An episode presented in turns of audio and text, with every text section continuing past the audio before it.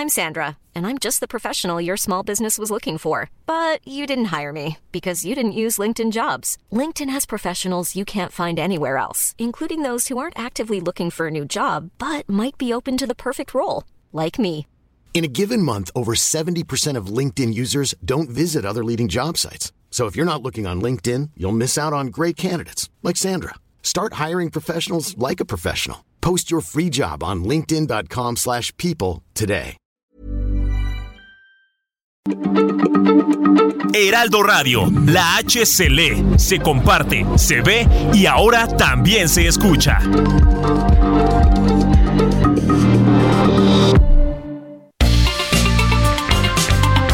Heraldo Media Group presenta la información y el entretenimiento que usted necesita para estar enterado también en su descanso. Alejandro Sánchez y el informativo Heraldo fin de semana. Por el Heraldo Radio, con la H que sí suena y ahora también se escucha.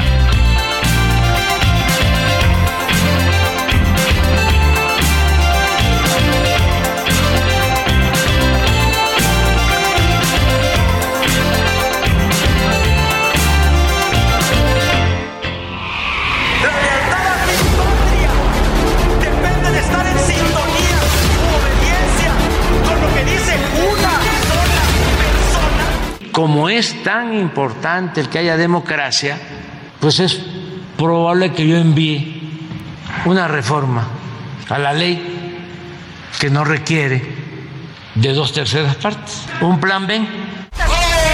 izquierda que explota por parte de Nava. Pone en malas condiciones a la Barbie Juárez. El denominador común en ambos casos es que nuestras y nuestros ministerios públicos, quienes han actuado como verdaderos tribunos, han logrado llevar a proceso por su probable participación en la comisión del delito de feminicidio tanto a Vanessa N. y Rautel N., así como a Pedro N.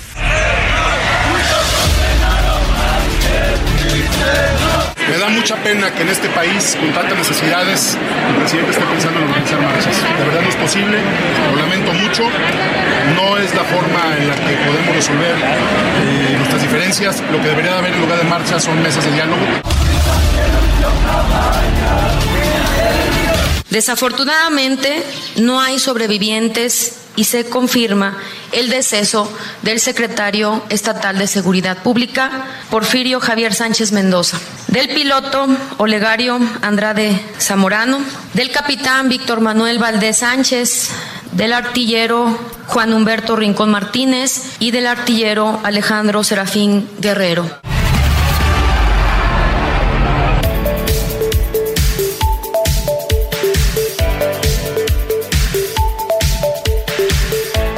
Muy buenos días, son las 7 de la mañana con 3 minutos, hora del centro del país.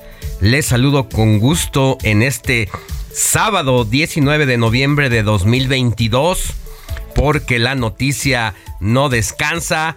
Estamos en el informativo de fin de semana del Heraldo Radio. Yo soy Alejandro Sánchez y junto con un equipo de colaboradores que trabaja desde anoche y durante la madrugada le vengo a informar.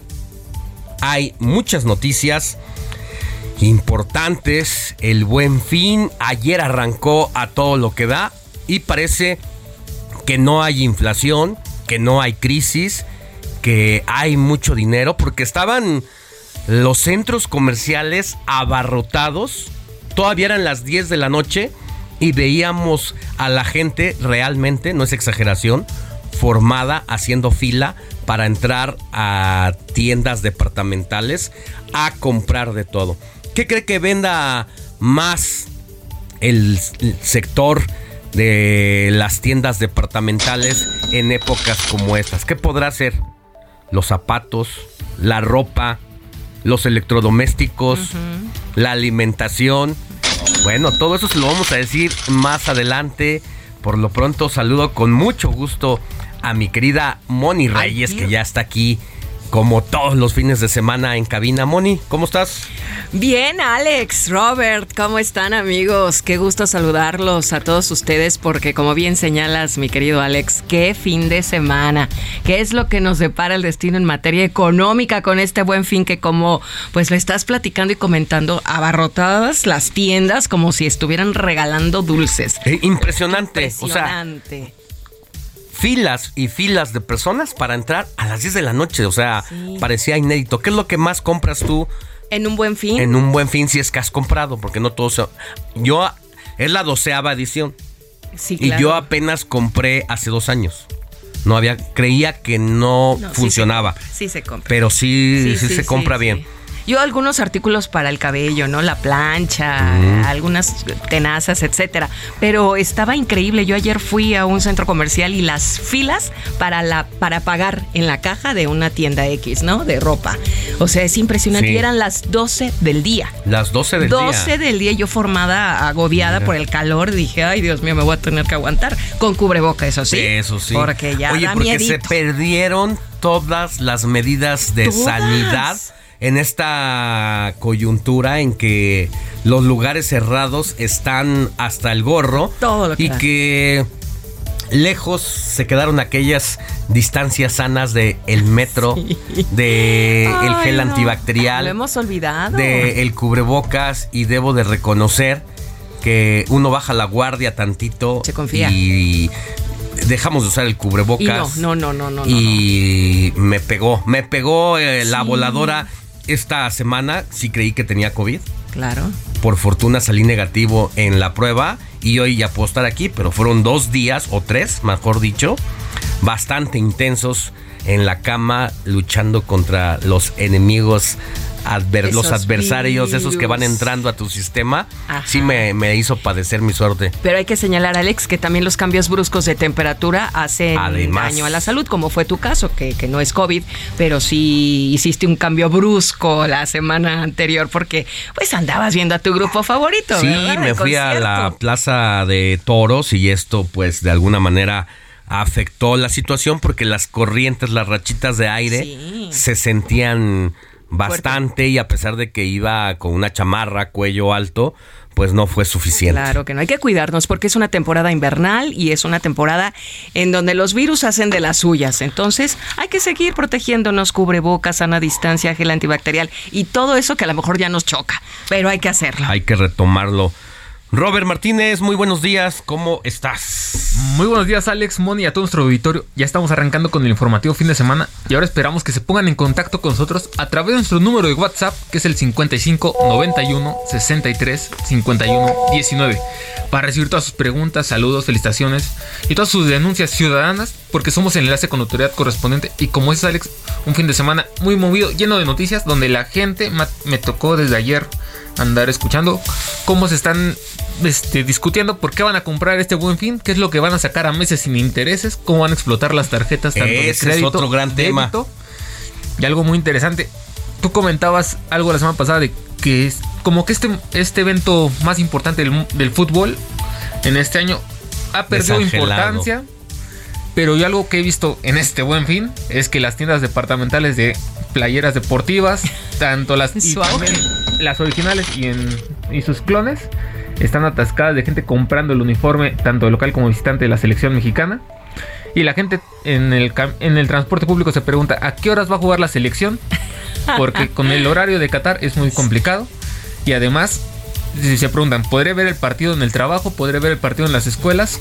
O vía YouTube. Recordando en Sudáfrica 2010, que a mí me tocó estar en la secundaria, ver el partido a las 11 de la mañana, un partido de la selección. Sí, me acuerdo. Contra Francia, si no me equivoco.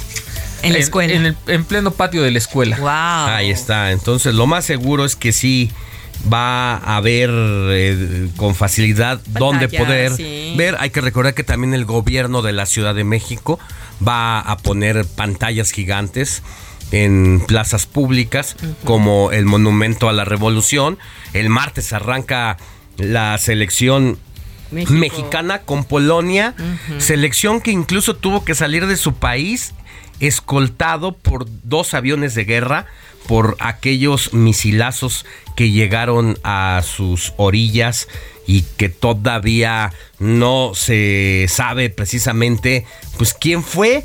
M16 nos dice aquí nuestro productor que fue prácticamente la guardia que acompañó a la selección de Polonia. Así que va a ser, pues, de todos modos interesante porque aunque hayamos muchas personas que creamos que a la selección le, va a ser complicada la situación, Moni, finalmente es un tema de que no llega en su mejor momento. Y bueno, deseamos que haya mucha suerte, pero la realidad es complicada. Pues mira, México iba acompañado de toda la fe, de la buena vibra de todos los aficionados. Y ojalá nos diera la sorpresa, ¿no? Porque a lo, mejor, a lo mejor ocurriera al revés. Siempre que genera grandes expectativas, estamos buscando que estamos viendo que la selección que pase a la, a la semifinal, que pase a la final y no llega a ocurrir. En una de esas ahora que no tenemos tantas expectativas, nos da la sorpresa, Robert. Pues mira, Alex, tenemos la sorpresa también de que ayer en redes sociales desde la tarde fue tendencia en Twitter principalmente el resultado de México 2, Polonia 1. Todo lo ah, entre que la gente o varias encuestadoras hacían este su decían pon tu pronóstico del partido, fue tendencia el resultado de México 2, Polonia 1, donde se ve que la afición mexicana tiene este ah, ilusión de que podamos vencer a Polonia podamos vencer a Arabia Saudita y dar la sorpresa a Argentina. Y ya también les vamos a hablar más adelante de un modelo matemático que se ha realizado por parte de expertos en esta materia, en el que dicen, bueno, la selección mexicana sí pasaría a la siguiente fase, pero hasta ahí llegaría mm. y el campeón sería Brasil, de acuerdo a un modelo matemático por eh, resultados de cada una de las elecciones, esa es, la expectativa que se tiene. Y como mexicanos siempre decimos, bueno, México ya salió, ya perdió, ya lo descalificaron, digo, en, anteriores ocasiones. Ojalá no sea esta, ¿verdad? ¿Y qué dices? Me queda Brasil. Por lo menos ya estás viendo los partidos de Brasil porque es de tu continente. O Argentina. Pues yo le voy más a Brasil. Tú te gustan más pues los brasileños, mi querida amor. Sí. Bueno, pues sin más preámbulo, así arrancamos con la información. Mire, le cuento que el presidente Andrés Manuel López Obrador se comprometió a trabajar para impulsar una ley que permita a los egresados de medicina de las universidades del bienestar contar con una plaza de trabajo aún después de concluido su mandato en 2024 y así lo dijo el presidente López Obrador. Vamos a buscar la forma de que antes de que yo termine aunque a ustedes todavía les falte, voy a dejar un acuerdo a ver si puedo que sea una ley para que todos los que egresen de las escuelas de medicinas tengan su trabajo. Por su parte, la coordinadora de las universidades para el bienestar, Benito Juárez, Raquel Sosa, informó que se van a fundar 55 nuevas sedes educativas donde se impartirá la carrera de medicina para llegar a 119 planteles de esa carrera en todo el país. Es la voz de Raquel Sosa. Quiero informar a ustedes que vamos a fundar 55 nuevas sedes educativas Todas esas sedes educativas en el país han sido donadas por las comunidades, los ejidos, los pueblos, y ya tenemos en todo el país sembrado y ahora en el futuro de escuelas de medicina. Las Comisiones Unidas de Puntos Constitucionales en la Cámara de Diputados eh, ya eh, le dio paso a la reforma política electoral para que se instale en sesión permanente dicha comisión hasta el próximo 23 de noviembre y comenzar así el análisis del dictamen de la reforma electoral. La Fiscalía de Justicia Capitalina informó que fueron vinculados a proceso Ana María N., maestra de natación, y Alberto Alfonso N., salvavidas del Colegio Williams de la Ciudad de México por su presunta responsabilidad en la muerte del menor Abner, quien se ahogó en la alberca del plantel el pasado 7 de noviembre.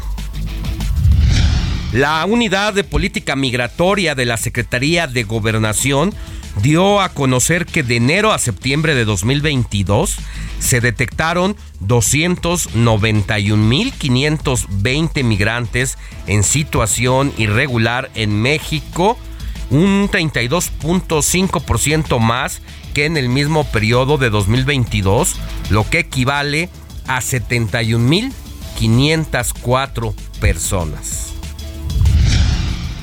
La Secretaría de Seguridad Pública de Sonora confirmó que este viernes fue hallado un policía municipal que estaba asignado como escolta del presidente municipal de Caborca, Abraham David Mier Nogales, y que había sido secuestrado unas horas antes. Hay que recordar que entre jueves y viernes se realizó una balacera impresionante precisamente en aquella municipalidad allá en Caborca y en el estado de Sonora, curiosamente el estado que se está desatando la violencia y que es gobernado por quien fue el secretario de Seguridad Pública Federal. Así las cosas en nuestro país.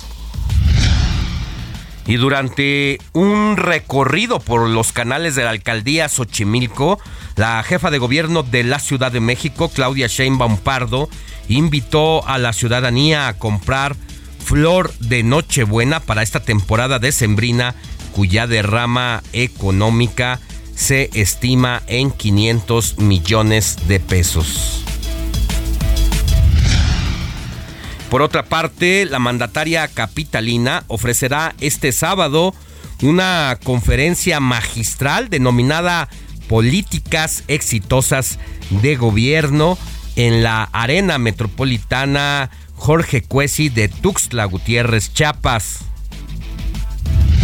Y en información internacional, la Oficina del Alto Comisionado para la Paz de Colombia anunció que los diálogos de paz entre el gobierno encabezado por Gustavo Petro y la guerrilla del Ejército de Liberación Nacional fueron suspendidos desde agosto de 2018 y se reiniciarán el próximo lunes en Caracas. El gobierno de Rusia acusó a Polonia, país que preside este año la Organización para la Seguridad y Cooperación en Europa, de impedir la participación del ministro de Exteriores ruso, Sergei Lavrov, en la reunión ministerial que se celebrará el próximo 1 y 2 de diciembre en la ciudad polaca de Lodz. El régimen de Corea del Norte probó este sábado un nuevo misil balístico intercontinental que fue lanzado al mar de Japón en una prueba que fue supervisada por el dictador Kim Jong-un en compañía de su hija, informó la televisora oficial KCNA. En los deportes ya está todo listo para que ruede la pelota en el torneo futbolero de Qatar al que la selección mexicana no llega en su mejor momento. ¿Le alcanzará para pasar a la fase de grupos? Más adelante vamos a analizar este tema. Además, las dos superestrellas del fútbol actual, Cristiano Ronaldo y Lionel Messi, jugarán su quinto campeonato mundial. Y por si fuera poco, a esta hazaña también se sumarán los mexicanos Guillermo Ochoa y Andrés Guardado.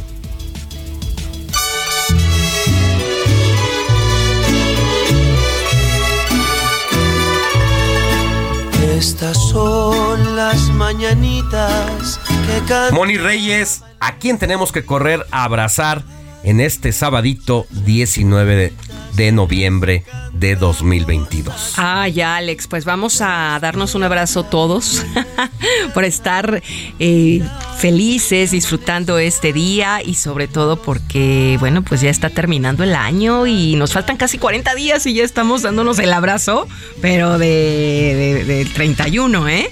O sea, qué increíble. Bueno, pero ya así estoy yo contando los días y las horas porque, ay, porque me impresiona.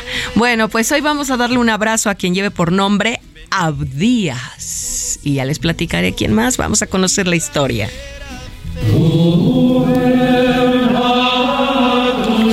Abdías viene del hebreo que significa servidor o adorador de Yahvé el Señor de Israel. Es el cuarto profeta menor del Antiguo Testamento, primera parte de la Biblia que recoge los libros canónimos de profetas mayores y menores. Abdías es a quien se le adjudica el libro más conciso de todos los escritos por los profetas menores. En su breve profecía, él habla de la caída de Edom y de cómo se unirían, según las Sagradas Escrituras, todas estas naciones para actuar en contra de Edom que era una antigua región mediterránea. De la vida de este santo no se ha conservado dato alguno, aunque el significado y el origen de su nombre sí ha sobrevivido al paso del tiempo.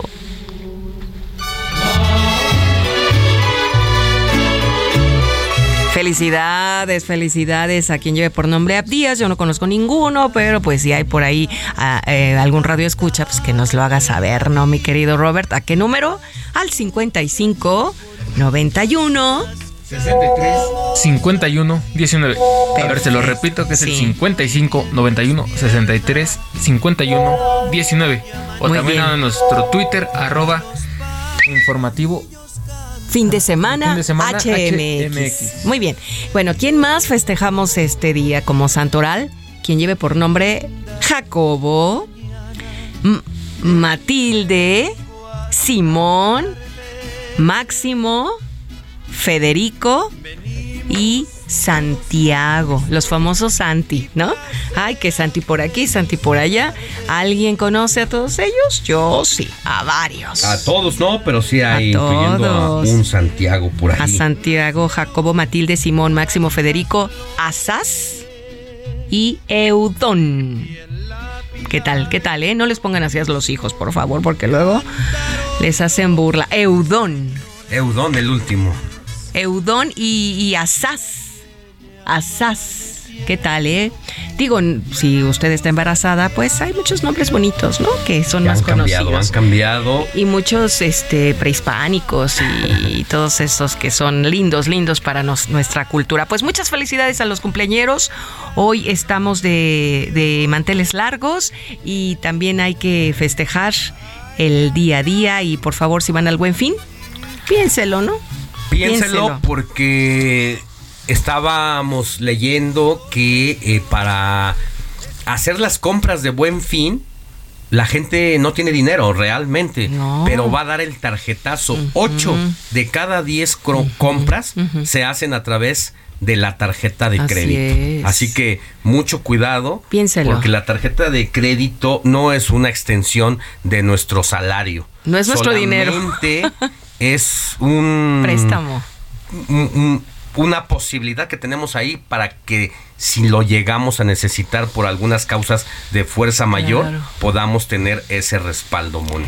Ay, bueno, pues además de darles esta comentario, sugerencia, mi querido Robert, hoy es Día Internacional del Hombre. ¿Por qué? ¿Por qué? A ver, ¿por qué se festeja hoy? Para ir a abrazar a todos los, los hombres que veo ahorita, Pues. ¿eh? empezando por ustedes dos. Pues mira, Moni se celebra desde el 19 de noviembre.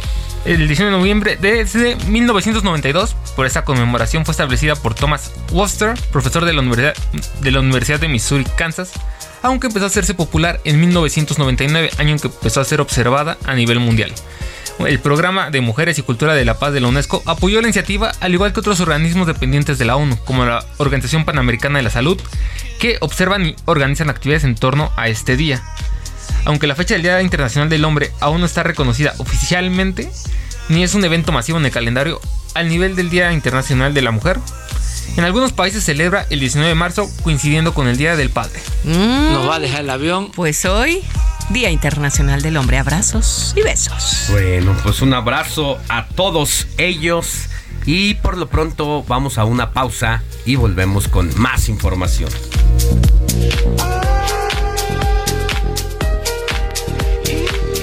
Mis redes sociales, arroba Alex antes de irnos a una pausa y ya volvemos con las redes de Moni Reyes y de Roberto Martínez.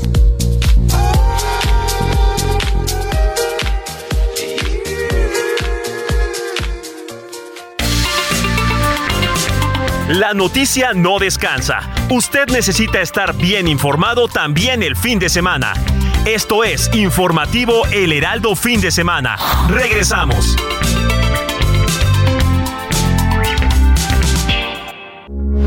Heraldo Radio, con la H que sí suena y ahora también se escucha.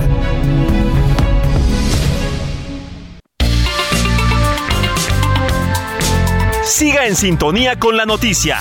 Alejandro Sánchez y el informativo Heraldo fin de semana. Continuamos.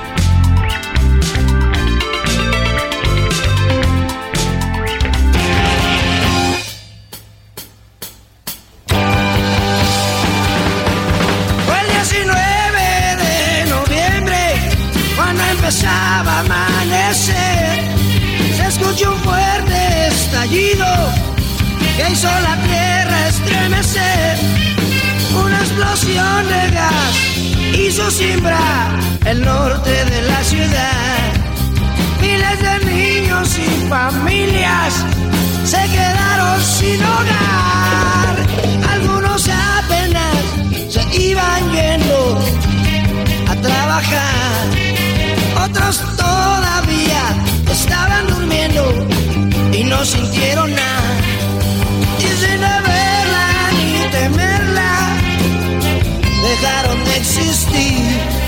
Es que cuando uno le toca, le toca. ¿Qué le vamos a hacer? Héctor Reyes, Héctor Reyes, Héctor Vieira Y Mónica Reyes. Moni Reyes aquí en cabina.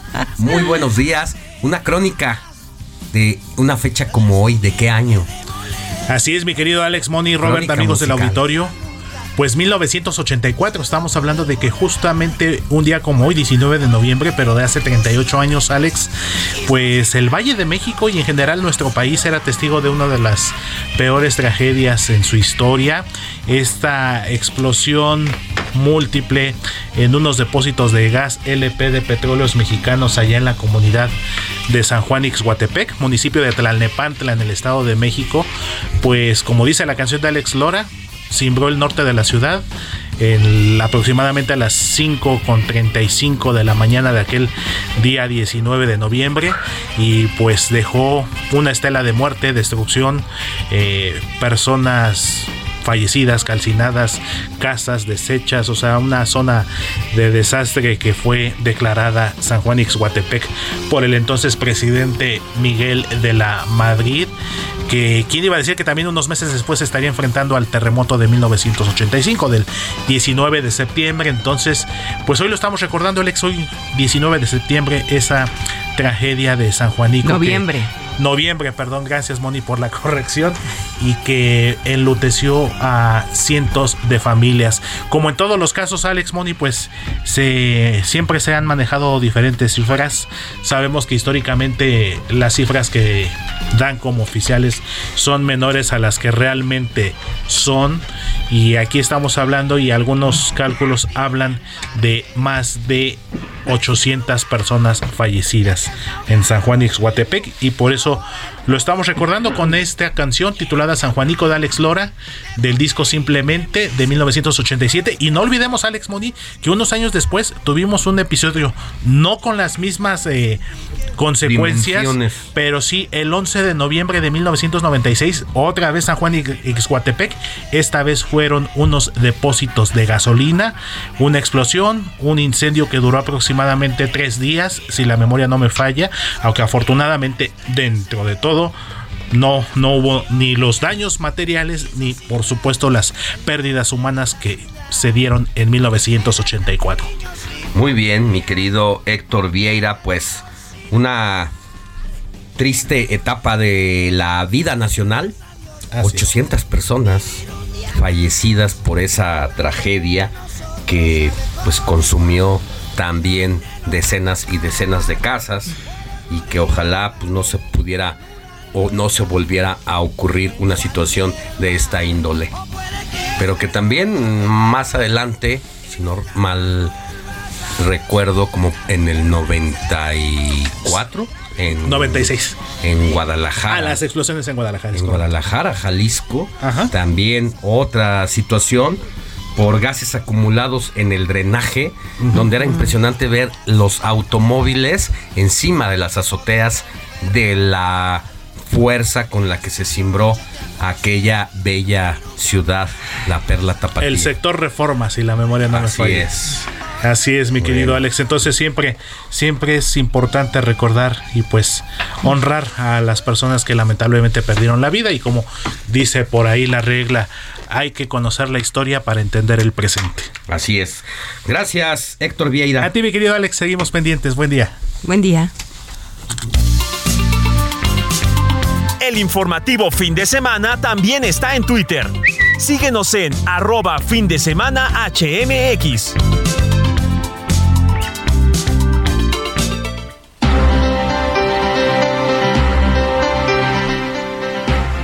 Ya son las 7 de la mañana con 35 minutos hora del centro del país. Vámonos con Iván Saldaña, quien tiene información importante del presidente López Obrador. Adelante, Iván. Alex, auditorio, buenos días.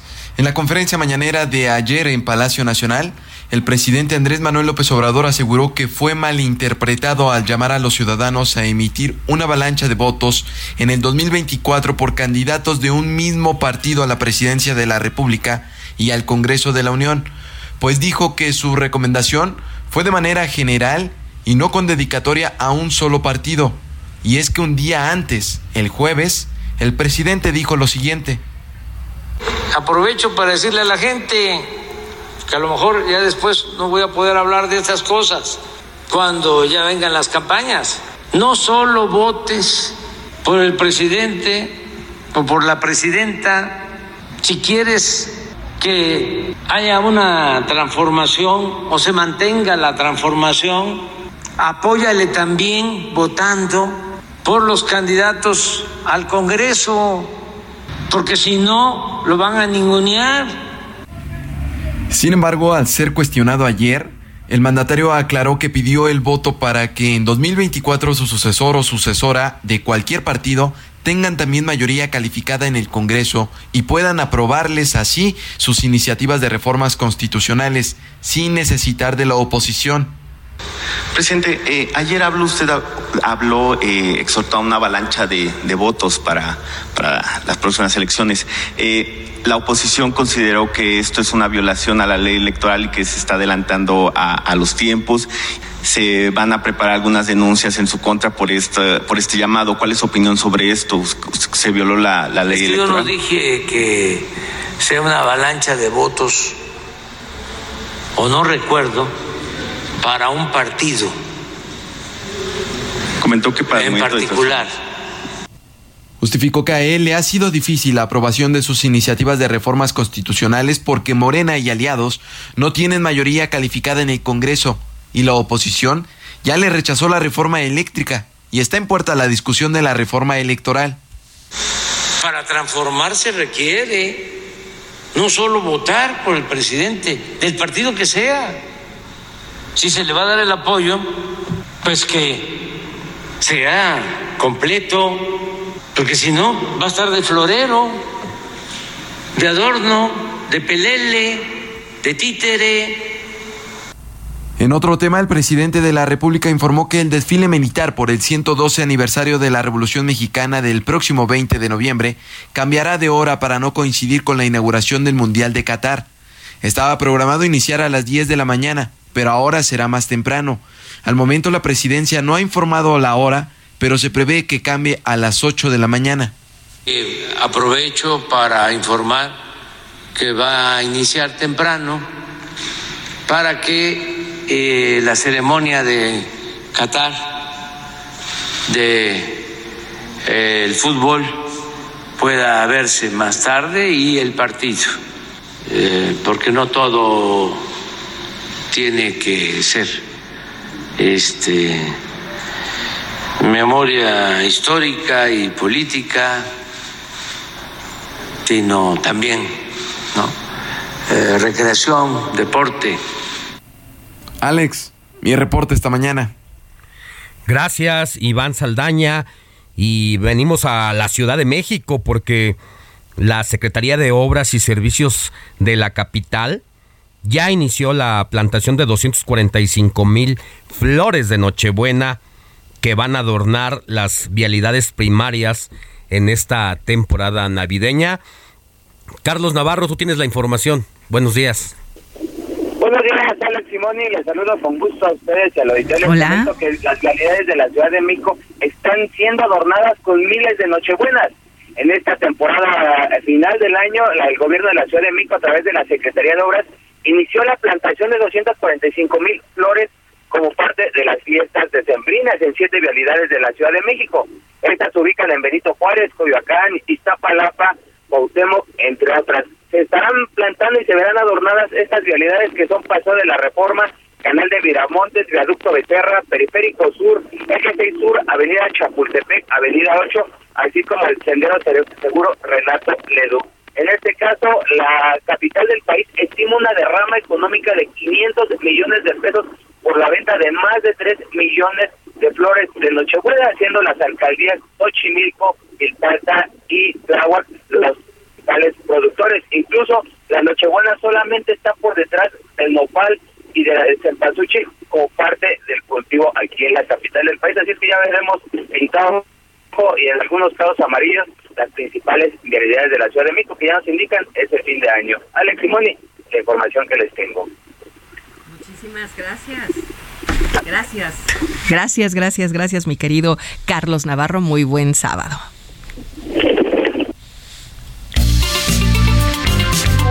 Comparte tus comentarios y denuncias en el WhatsApp del informativo fin de semana. Escríbenos o envíanos un mensaje de voz al 55 91 63 51 19.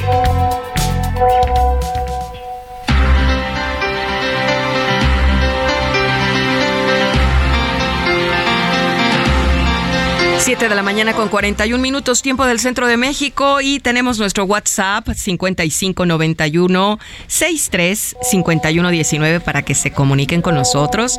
Ya tenemos mensajes y en este momento les doy seguimiento, paso y los leemos. Soy Luis Veller de San Diego y como siempre presente, muchos saludos. Muy buenos días, Alex Moni y equipo. Aquí, aquí son noches, son las 4:42 y dice que hace frío. Por otro lado, también nos escribe nuestro fiel seguidor Juan Carlos Martínez y fíjense lo que comenta Alex. Saludos, bendiciones, Moni, Alex, Robert y todo el equipo. Ahora me tocó a mí porque me golpearon, me fracturaron la nariz y hoy me van a hacer cirugía. Mucha suerte, mucha suerte para todos y deseenme suerte. Claro que sí, todo va a salir muy bien, Juan Carlos Martínez.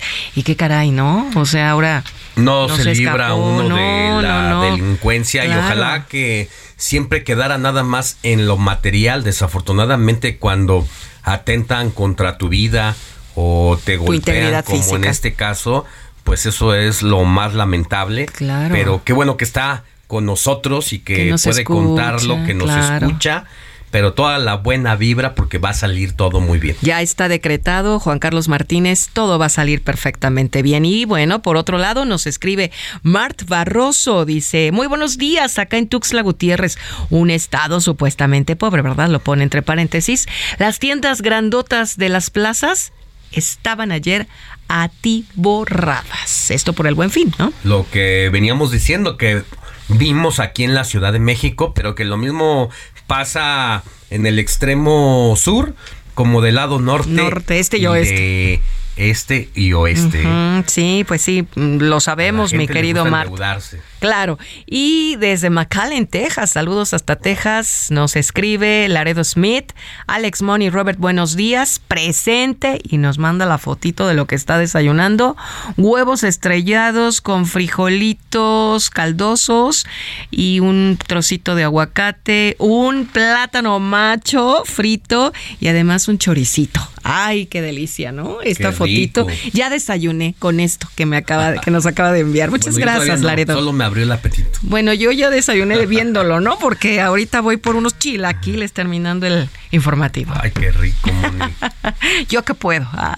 Sí, claro, no engordo. Chilaquiles verdes o rojos. Verdes, pero con una tortita, ¿no? Con un bolillito y así. Eh, ¿Cómo se llama? La guajolota, ¿no? No, no. ¿O cuál es la, es la del, la del tamal, verdad? la del tamal. Esta es una torta de chilaquiles. Torta de chilaquiles con pollo y mucha crema. A mí me gustan los chilaquiles verdes, eh, verdes pero me gustan doraditos. Ay, sí, Porque hay chilaquiles que se hacen más batidos, también son muy ricos, muy buenos. Pero bien dorada la a mí tortilla. me gusta que te los, o sea, que sirvan los totopos en el plato y luego inmediatamente los bañen de salsita.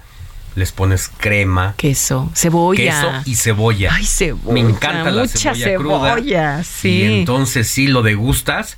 Y a mí no me gustan con pollo o con carne con dos huevos, estrellados. Ay, ya se me hizo agua. O con choricito, bien fritito, pero que no falte la cebolla. Yo también soy fan de la cebolla, porque además la cebolla es nutritiva y tiene un alto potencial eh, fungicida. Entonces, la cebolla es pues sí, porque nos ayuda como el ajo a contrarrestar algunas ah. eh, virus y bacterias y demás. Ayuda mucho también. Cuando alguien tiene tos, hay que hervir tantita cebolla con ajo, un poquito de miel y limón y con mm. eso se te, se te va aminorando. respiratorias. todo lo natural. Para matar al enemigo que empieza a invadirnos. No, ya ni lo digas. Hay que ah, contrarrestar diciendo, no lo acepto, bienvenida a la salud. Muy bien, Moni Reyes, pues ya nos antojaste el desayuno. Cuéntenos usted ¿Qué está desayunando en este momento? ¿A qué teléfono, mi querida Moni Reyes? Al 55 91 63 51 19. Termine de abrirnos el apetito, por, favor. favor. Deportes con Jorge Mile en el informativo Heraldo fin de semana.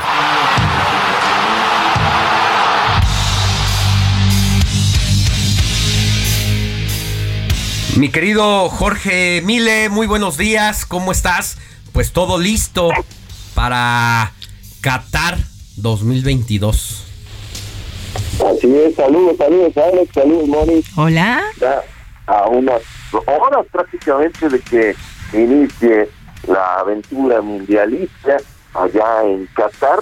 Eh, hay que recordar que tendrá la eh, inauguración y después el partido del conjunto de casa frente a Ecuador y va a ser un, buen partido.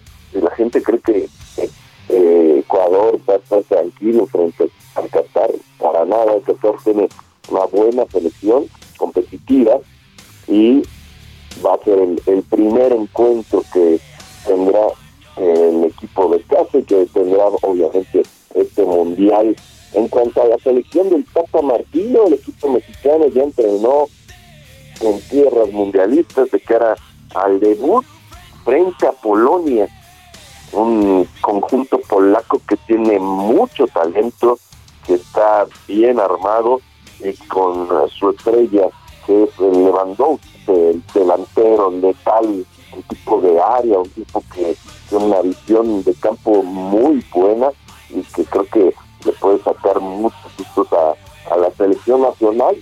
Y bueno es lo que sucede a unas a unas horas de, de Qatar que pues también se vio envuelto en una polémica nuevamente todo lo que sucede allá porque pues ya el cuarto para la hora decidieron que efectivamente no van a vender cerveza en los estadios como se había pronosticado, pero ya es oficial. Sí. Y bueno, imagínate por ahí las marcas patrocinadoras que tenían convenios que pagaron 75 millones de dólares por eh, tener esta exclusiva, por tener sitios para vender cerveza cercanos a los estadios, en los estadios también pero deberán devolver esa suma de dinero, ¿no?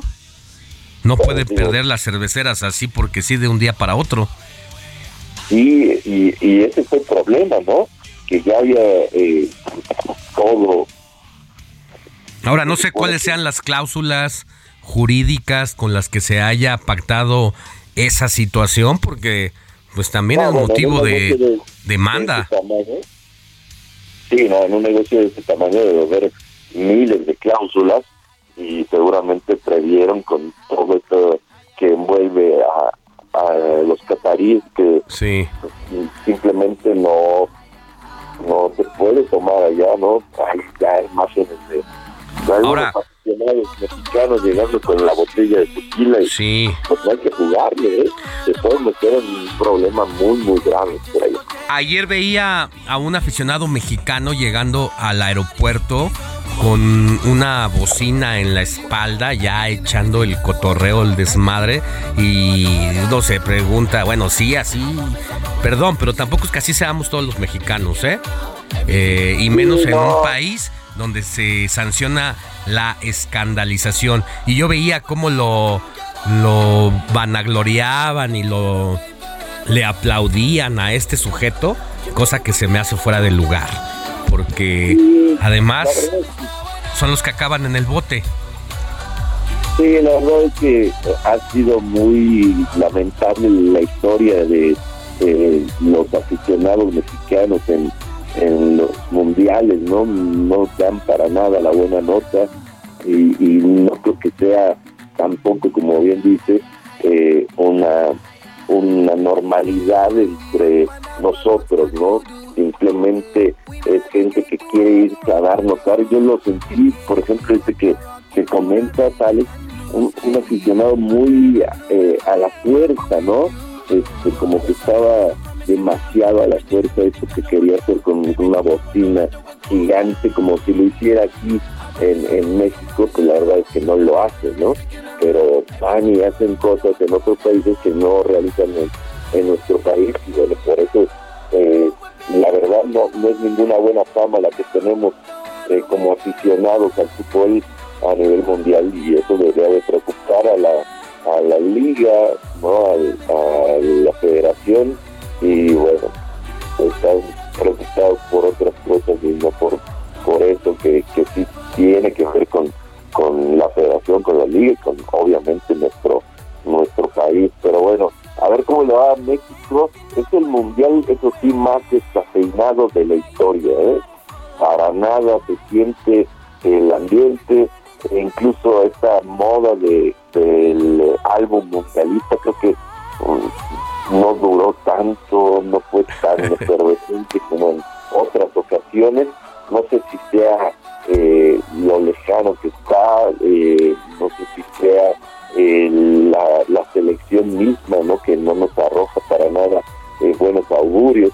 Ahora con, esta última de... Yo le voy más a lo segundo porque, bueno, Sudáfrica también nos quedaba el otro lado del mundo y se sintió, se sintió la efervescencia de por qué nos gusta el fútbol tanto a los mexicanos y este nacionalismo incluso que sale para quienes no siguen el fútbol, pero yo creo que es eso, eh, esta alineación y esta dirigencia del Tata, pues desafortunadamente desangeló todo el proceso de cara al Mundial.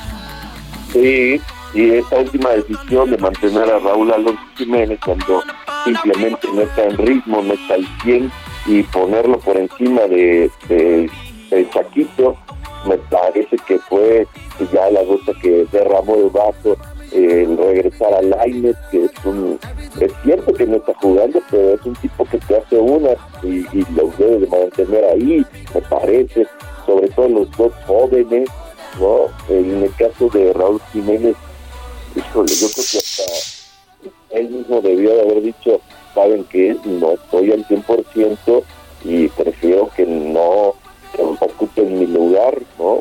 Hay que darle oportunidad a Chaquito, adelante, ¿no?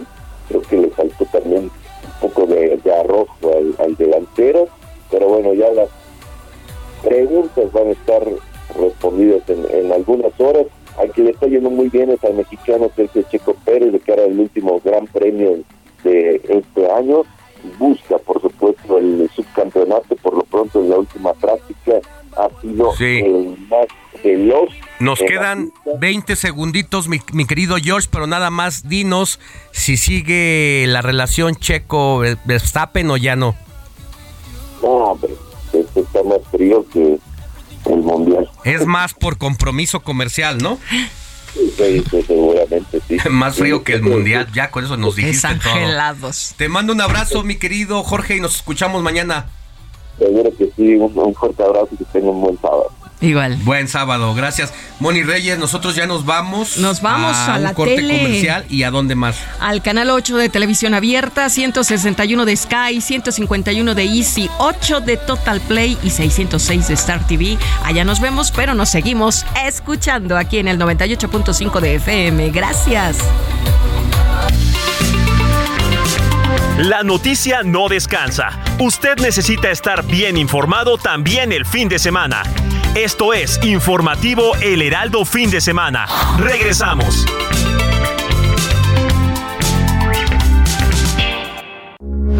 Heraldo Radio, con la H que sí suena y ahora también se escucha. También llegarán los mexicanos Guillermo Ochoa y Andrés Guardado.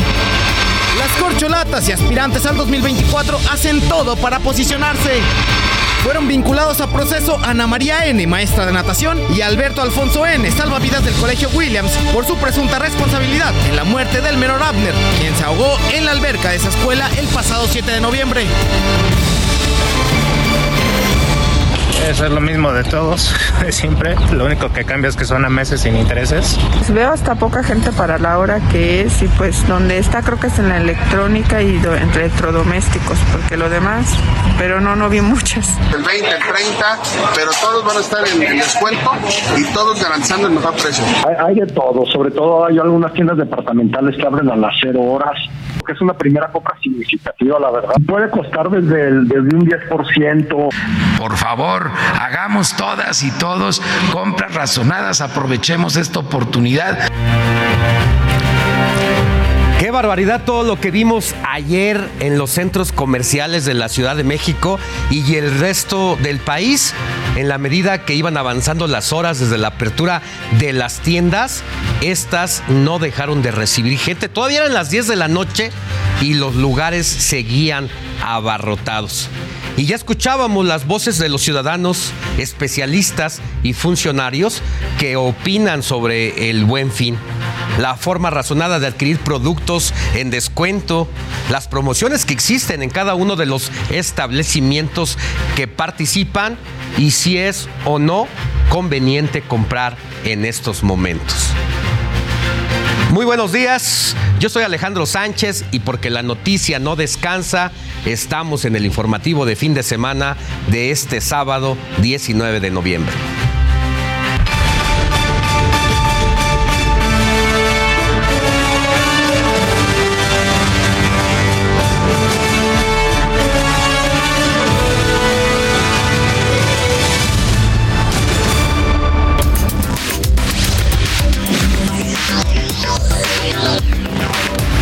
Bueno, arrancó la doceava edición del Buen Fin en su formato tradicional de cuatro días y sin ningún tipo de medida sanitaria. Esto luego de un par de años por el COVID-19, donde la mayoría de compras fueron en línea. Para esta ocasión esperan una derrama económica de 195 mil millones de pesos, cifra superior a la del año pasado. ¿Qué cree usted que sea lo más vendido durante el buen fin? ¿Prendas de vestir, calzado, línea blanca o electrónicos? Más adelante se lo voy a decir con estadísticas de informes confiables, así como las recomendaciones que hace la Procuraduría Federal del Consumidor para que usted pueda realizar sus compras de manera segura. En el Heraldo Media Group salimos a las calles para saber las intenciones de compra de los mexicanos durante el buen fin y esto fue lo que nos dijeron. No pensaba comprar, pero tenía una boda, entonces compré, pero no tenía pensado comprar. ¿Vas a comprar algo por el buen fin? Sí. ¿Qué vas a comprar? Este, tenis. Pues no busqué, pero no encontré nada que me llamó la atención a lo largo del fin de semana. Solamente los meses sin intereses es el mismo precio que estaba hace dos meses. Lo mismo es lo mismo. No cambia nada. No hay ninguna novedad ya. Bueno, el récord es, es, es, vencer estos 195 mil millones como, como derrama. Ese fue el récord y también es el reto ahora. Y el sector empresarial sí se preparó eh, en los miles de establecimientos y llenaron todo el inventario de productos para que esto se cumpla. Destinaron recursos por más de 202.655 millones de pesos. El objetivo es evitar faltantes como ocurrió el año pasado. Pero mire, a pesar del momento complicado que vive la economía nacional, 8 de cada 10 mexicanos planea usar su tarjeta de crédito para pagar sus compras de este fin de semana. Estamos a la vuelta de la esquina de la doceava edición del Buen Fin y de acuerdo con la Asociación Mexicana de Venta Online, 8 de cada 10 mexicanos planean usar la tarjeta de crédito para pagar las compras realizadas durante este programa de descuentos y promociones. Dicha proporción es superior a la edición del año pasado, donde la tarjeta de crédito se aplicó en 6 de cada 10 compras. A su vez, el segundo método de pago es la tarjeta de débito con un 49%, seguido de las tarjetas departamentales con 28% y compra plazo sin tarjeta con un 12%. Por lo anterior, el buen fin debe ser la oportunidad para capitalizar el uso de las tarjetas mediante experiencias innovadoras para conectar con los clientes. Ahora bien, otro punto a destacar es que el mexicano es más consciente de sus necesidades de compra y en especial de sus verdaderas capacidades de pago. Una encuesta de EY México indicó que 5 de cada 10 consumidores serán más cuidadosos de sus decisiones de compra. En tanto, el 40% planea realizar sus compras con anticipación para evitar multitud en las tiendas. Como ya es costumbre, los electrónicos y videojuegos serán los productos más demandados. Asimismo, los compradores esperan descuentos de hasta el 70%, mientras que los principales beneficios señalados por los posibles compradores están en los meses sin intereses, descuentos adicionales del banco y bonificaciones. Bueno, 8 de cada 10 compras se van a realizar con tarjeta de crédito. Esto eh, es un dato revelador porque habla de que sí nos gusta endeudarnos, solamente hay que tener mucho cuidado porque la tarjeta de crédito no es una extensión de recursos nuestros, sino solamente es un plástico con un fondo que tenemos ahí para en caso de una necesidad mayor. Así que hay que ser muy cuidadoso de lo que gasta porque estamos en una época de inflación alta y de intereses altos, así que mucho ojo con eso. Y para hablar de este buen fin, saludo en la vía Zoom a Iván Castro Rivadeneira, director de Planning Quad, una agencia mexicana de investigación de mercados. ¿Cómo, ¿Cómo estás, Iván? Muy buenos días. Gusto saludarte y tenerte con nosotros. Buenos días, Alejandro. ¿Cómo estás? Encantado de estar contigo y con tu auditorio. ¿Qué nos puedes decir? ¿Cómo llegamos a esta nueva edición, la doceava de El Buen Fin, ya en una aparente normalidad después de dos años en el que se vio prácticamente frustrado el Buen Fin pues, por el tema del COVID-19? En efecto, mira, cada año está tomando más fuerza, de acuerdo con la encuesta que nosotros acabamos de levantar entre 500 eh, personas en todo el país. Hoy el porcentaje de mexicanos y mexicanas que comentan que están más deseosos de salir a gastar su dinerito es más alto que lo que observamos en el 2020 y en el 2021. Entonces, en efecto, hay una tendencia por salir y utilizar nuestros recursos. Aunque coincido completamente contigo en que debemos de ser muy cuidadosos. Eh, de hecho, como comentabas, eh, un porcentaje importante de personas están considerando usar la tarjeta de crédito, pero todavía hay otras alternativas de pago que eh, las personas están considerando como son el efectivo en su mayoría y también la tarjeta de débito. Entonces, tenemos todas esas combinaciones. Iván Castro, es decir, ustedes realizan esta propia encuesta. Sí, cada dos meses más o menos hemos estado realizando una serie de encuestas desde la pandemia, justamente para identificar cuál es el termómetro de eh, la economía de los hogares mexicanos. Entonces, en este caso, estamos esperando, como te comento, un porcentaje importante de derrama económica, muy seguramente superará a la derrama del año pasado, ya que estamos estimando que solamente un 20% de las personas nos están diciendo yo no voy a participar, cuando eh, en años anteriores este porcentaje era mucho más alto. Oye, ¿cuáles son los productos que se planean comprar con más demanda en, este, en esta edición? Mira, hay una diversidad de opciones pero eh, los principales que nos mencionaron en esta encuesta fueron eh, vestimenta y calzado, justamente. Pero también tenemos eh, menciones con relación a tecnología, especialmente todo lo que tiene que ver con electrodomésticos. Entonces va a ser una combinación entre algunas prendas de ropa, tenis, calzado, pero también productos un poco más duraderos. ¿En qué lugar quedan los aparatos electrónicos, los celulares? Todas esas opciones quedan más o menos en una tercera, cuarta mención.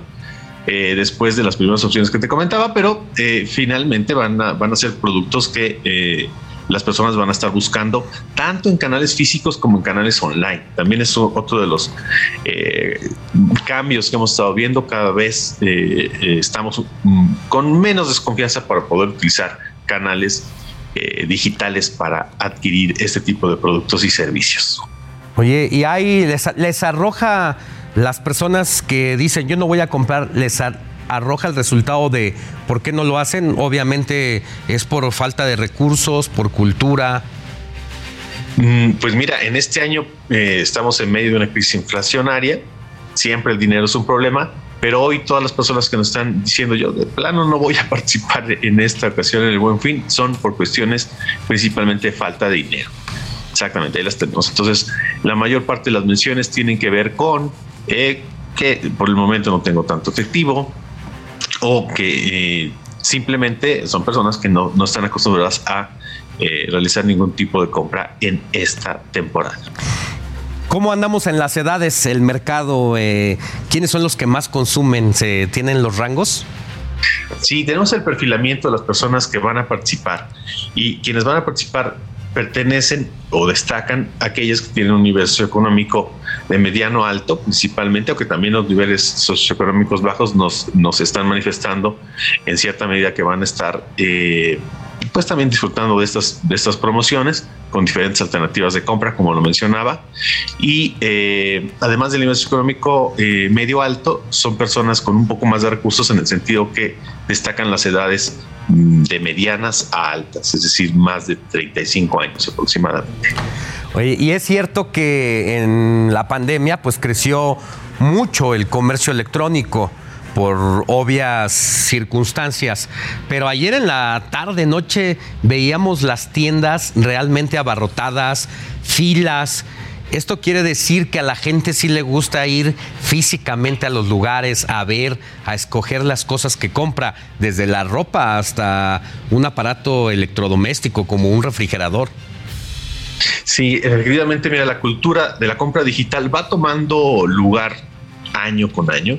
Hay algunas cuestiones de desconfianza, muchas personas han estado en situaciones muy complejas y eso hace que la pensemos dos veces. Pero en México, en definitivo, nos gusta en el momento de comprar llegar, tocar, pesar, medir, probar y entonces ya eh, realizamos las compras. Esa es la mayor parte de las preferencias, pero no dudamos que eh, cada vez más el uso de canales online vayan tomando preponderancia. Sí, definitivamente, como dicen, de, la vista nace el amor y pues ahí se, se ve al palpar las cosas, medírnoslas incluso. ¿Cómo hacemos para no ser defraudados cuando compramos por línea? Pues siempre estar atentos en qué ligas nos estamos metiendo para hacer este tipo de compras. Eh, muchas de las de los eh, sitios deben estar respaldados por, por algún banco en el momento de realizar todos los procedimientos de pago y, sobre todo, bueno, también estar este, muy cautelosos, hacer búsquedas Eso es muy importante, meter en Google el nombre de las eh, empresas que queremos, este, a las cuales les queremos comprar y mm, si tienen un número de menciones negativas, pues hay que tener mucho cuidado. Pero en general es eso, si con cuidado, utilizar eh, canales de renombre y vamos a estar seguros. Oye, no, eh, bueno, ya decíamos que una de las principales maneras de comprar es a través de la tarjeta de crédito.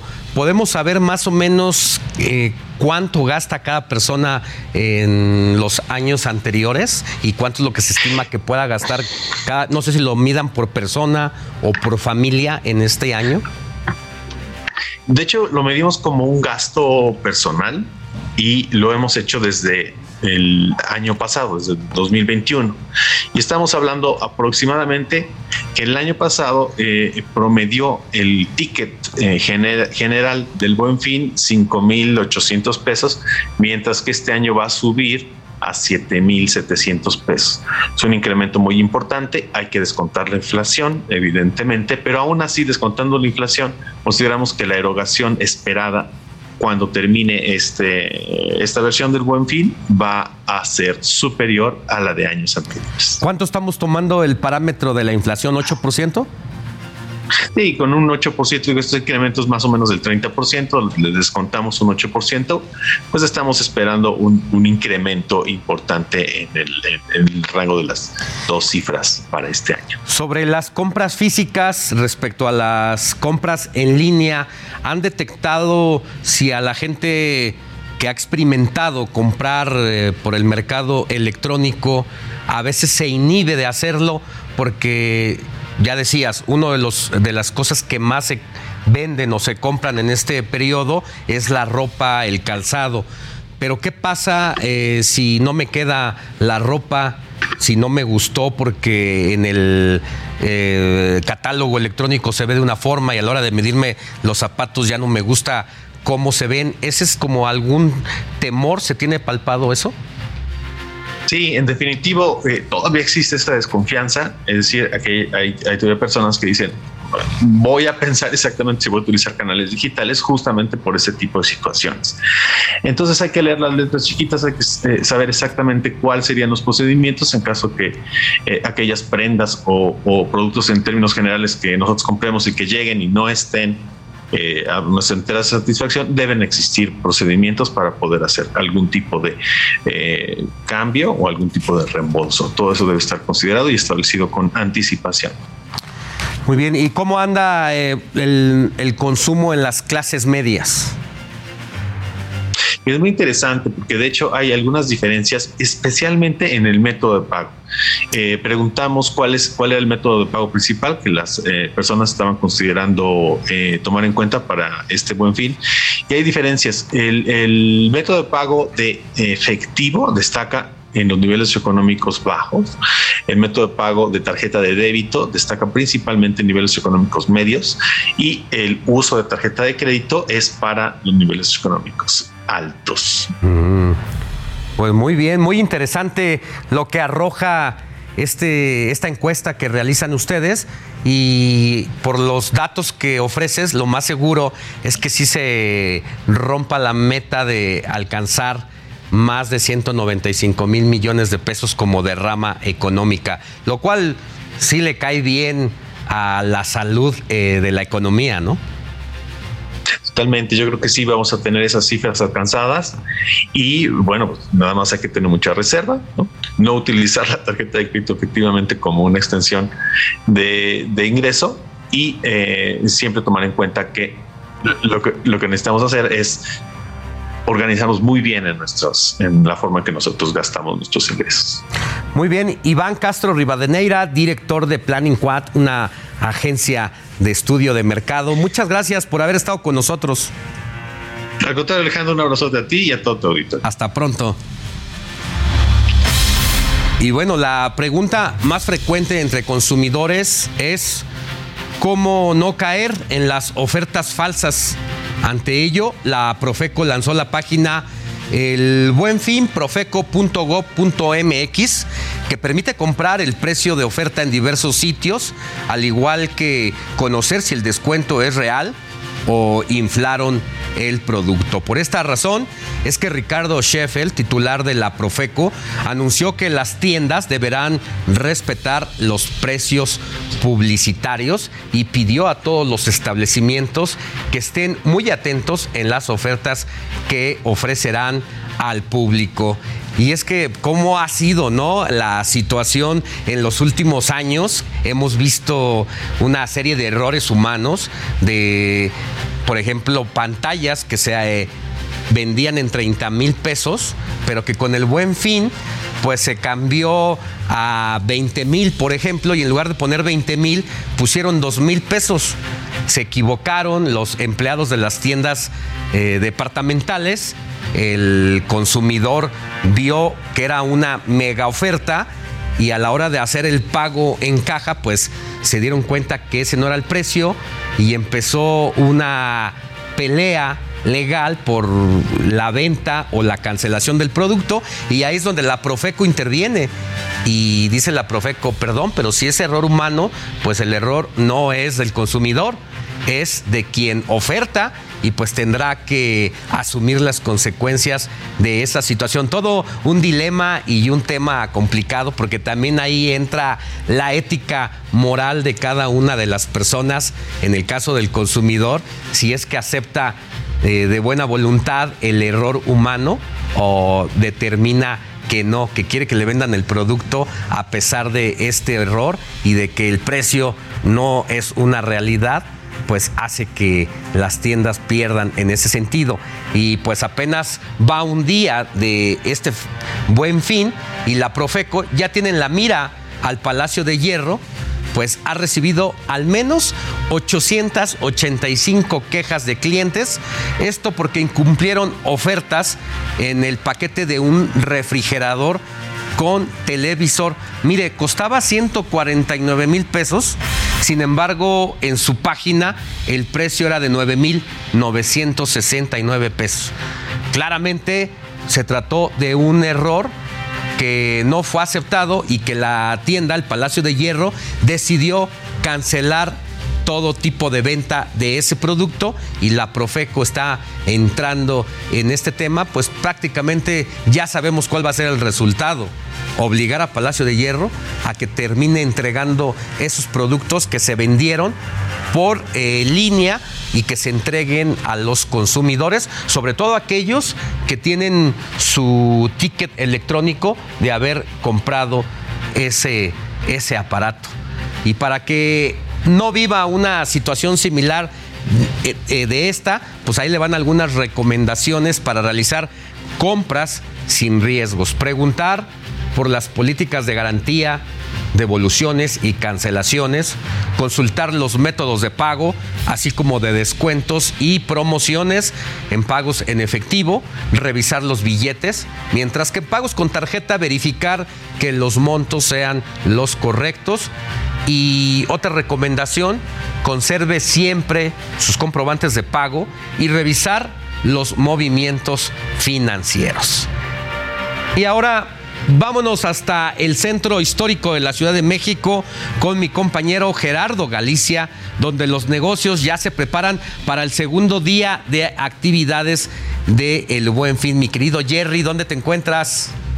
Justo a unos pasos del corazón de la ciudad, Alex, excelente mañana amigos de Heraldo Televisión, Heraldo Radio. Estamos realizando ya un recorrido por diversas tiendas del centro histórico. Por lo pronto vemos el arribo de trabajadores. La mayoría de las tiendas en este perímetro están completamente cerradas. Algunas tiendas departamentales sí ya comenzaron a abrir sus puertas, pero en general los negocios del centro histórico permanecen completamente cerrados. Sin embargo, ya vemos bastante actividad en las calles del centro histórico. Como podrás apreciar, mi querido Alex, ya tenemos asentamientos justo sobre la avenida 20 de noviembre llegando a la calle de Venustiano Carranza, también presencia de elementos de la policía capitalina. Hay que recordar que se ha, eh, colocado un operativo de por lo menos 13 mil efectivos de la Secretaría de Seguridad Ciudadana, quienes estarán garantizando la seguridad de todos los compradores que acuden a los diversos centros comerciales, tiendas departamentales o negocios que están ofertando por el buen fin. A la distancia, me quiero Alex, también alcanzamos a ver algunos trabajadores colocando etiquetas de descuento y la constante, al menos en todo este perímetro, son las camionetas que están están trayendo mercancía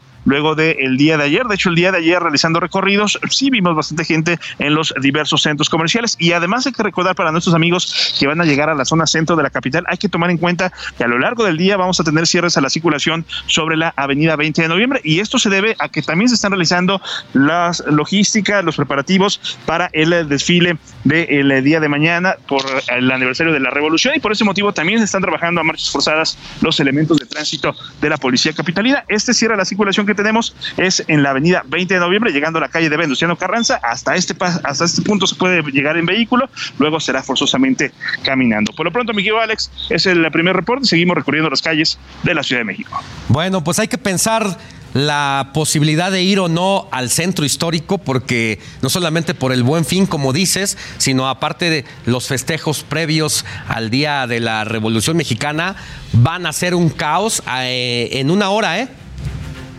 Sí, mi querido Alex, y hay que tomar en cuenta que también queda completamente cerrada la estación del Metro Zócalo, así que hay que caminar bastante, de preferencia hay que buscar el transporte público y hay que estar preparados para caminar si su plan es llegar al centro histórico de la capital. Bueno, volvemos contigo más adelante. Gracias, Jerry.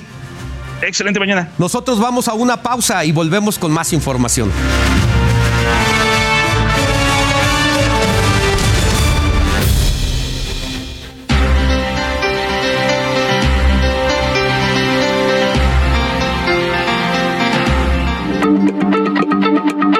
Heraldo Radio, la H se lee, se comparte, se ve y ahora también se escucha.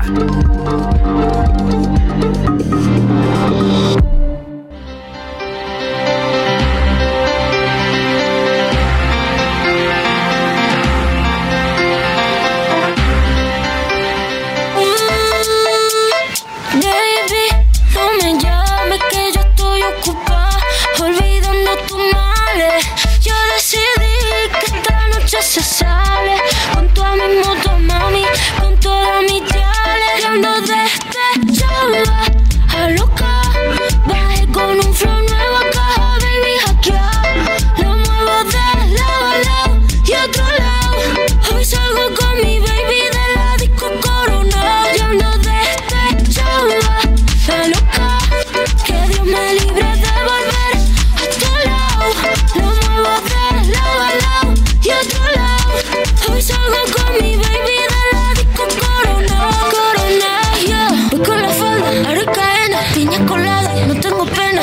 Ella es la jefa, ella lo baila, ella me enseña. Hoy no trabaja, está morena. Bueno, fue una de las protagonistas de la noche de los Grammys al entonar esta canción de despechar Rosalía, pero fue censurada. Sus algunas palabras fueron eh, cambiadas por un pitido en la entrega de los premios Grammys, donde arrasó con cuatro, cuatro medallas en especial, pues ahí tuvo el sensual baile con el cantante Raúl Alejandro, de quien pues se ha enamorado. Así la cantante eh, catalana se mete de lleno a los Grammys y está en su mejor momento a sus apenas 30 años de edad.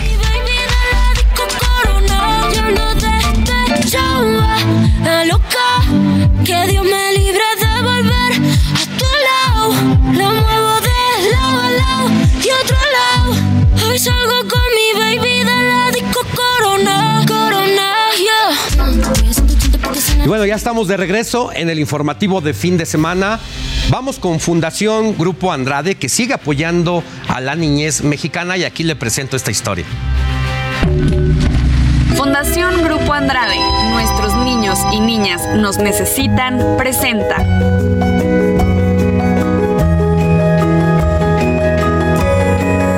Causa, mi causa. Muy buenos días, me da muchísimo gusto saludarlos una vez más. Bienvenidos a esta emisión de Tu Causa, Mi Causa. Yo soy Paulina Greenham y este, este tema a mí me encanta que lo platiquemos y lo platiquemos hasta que algún día se vuelva realidad. Hemos hablado anteriormente de la educación en este programa, pero es muy importante seguir compartiendo la relevancia que tiene en las niñas y los niños de nuestro Millions of people have lost weight with personalized plans from Noom, like Evan, who can't stand salads and still lost 50 pounds. Salads, generally, for most people, are the easy button, right? For me, that wasn't an option. I never really was a salad guy. That's just not who I am. But Noom worked for me. Get your personalized plan today at Noom.com. Real Noom user compensated to provide their story. In four weeks, the typical Noom user can expect to lose one to two pounds per week. Individual results may vary. País este rol, porque es indispensable que en el país se mejore la educación, pues desde ahorita, pero que con el paso del tiempo, pues de estos frutos que necesitamos para que verdaderamente cambien las cosas. O sea, no sirve de nada, por ejemplo, ¿eh? querer acabar con la corrupción si no empezamos desde pequeños. Si esto no tiene que ver desde los cimientos, desde la casa, desde el principio, ¿no? Entonces es por ello que invitamos en esta mañana a Consuelo Lomelín, que es fundadora de Proed, y Connie Visoso, vocal del patronato de Proed. Gracias a las dos por estar aquí con nosotros. Connie, gracias. Consuelo, Gracias. gracias por Bien, acompañarnos. Gracias a ustedes por la oportunidad de dar a conocer y difundir el esfuerzo que, se- que estamos haciendo y que queremos sumar más elementos, más personas que se involucren en el trabajo por los niños, por la educación y por nuestro país. Qué importante, ¿no? Seguir sumando, seguir sumando, aportando, contribuir, compartir lo que sabemos, que yo creo que cuando pones lo que sabes y lo que tienes y lo que puedes al servicio de los demás, ya hiciste la mayor parte de lo que tenías que hacer en Así este es, mundo. así es. ¿Cómo empieza Proed? Pues mira, Proed empieza con, con un sueño, con una ilusión, con una necesidad de cambiar las cosas. Mi mamá es educadora de profesión y ella vio esta necesidad y de cambiar la educación que reciben 9 de 10 niños mexicanos en el país. Y entonces eh, mejorar la calidad de la educación que reciben en primarias públicas. Pensamos que era mucho mejor, el impacto iba a ser mucho mayor que poner una escuela que pudiera atender un, un número limitado de personas. Claro, porque cuando nos vamos a, a poquito, pues sí, está padrísimo impactar en uno o dos personas, se oye muy bonito, pero lo que necesitamos es que esté en todos lados. Así Consuelo. es, es lo que vimos. O sea, queremos llegar al mayor número de niños. ¿Dónde está el mayor número de niños? En la escuela pública. Entonces dijimos, bueno, vamos a pedir permiso de entrar en casa ajena, porque no es que pones tu escuela, no es que tú pones tu metodología, es la escuela pública donde está una parte importantísima del presupuesto nacional, donde están nuestros impuestos, donde está la esperanza de México, donde podemos realmente impactar para ver un cambio. Entonces, bueno, pensamos que a lo mejor era como ese con un sueño a lo mejor irrealizable, pero a la hora que metes el corazón, la mente y sabes dónde tocar, las cosas se dan. Fuimos desde con el eh, secretario de Educación, con todas las diferentes direcciones y piloteamos nuestro proyecto en, en las escuelas públicas de Querétaro porque teníamos una relación cercana con el gobernador eh, Burgos en Querétaro en ese tiempo, hace 25 años que iniciamos, y fuimos viendo que las puertas se nos iban abriendo. ¿Por qué? Porque es una necesidad real y sentida. Todos estamos de acuerdo que este país va a cambiar en la medida que haya educación y en la medida en que nos involucremos cada uno eh, desde nuestro eh, foro, desde nuestro lugar, a, a pro- a promover que haya una educación que transforme familias, que transforme eh, educandos, que transforme las estructuras sociales para llegar a un mejor país, porque tenemos todo para hacerlo. Sí, estoy completamente de acuerdo. Tenemos todo para hacerlo y nos falta educación. Pero a ver, Exacto. ¿cómo entras a las escuelas? Porque ¿qué llegas y le dices, yo te vengo a qué? Pues mira, ¿Cómo este, a través de los 25 años ha sido muy curioso, porque empezamos con la escuela más cercana eh, en, en- en Querétaro, en Cocoyoc, apoyarlas eh, con alguna metodología, prim- primeramente con los directores. Entonces, a fortalecer su liderazgo, sus capacidades humanas, hacer equipo con los maestros.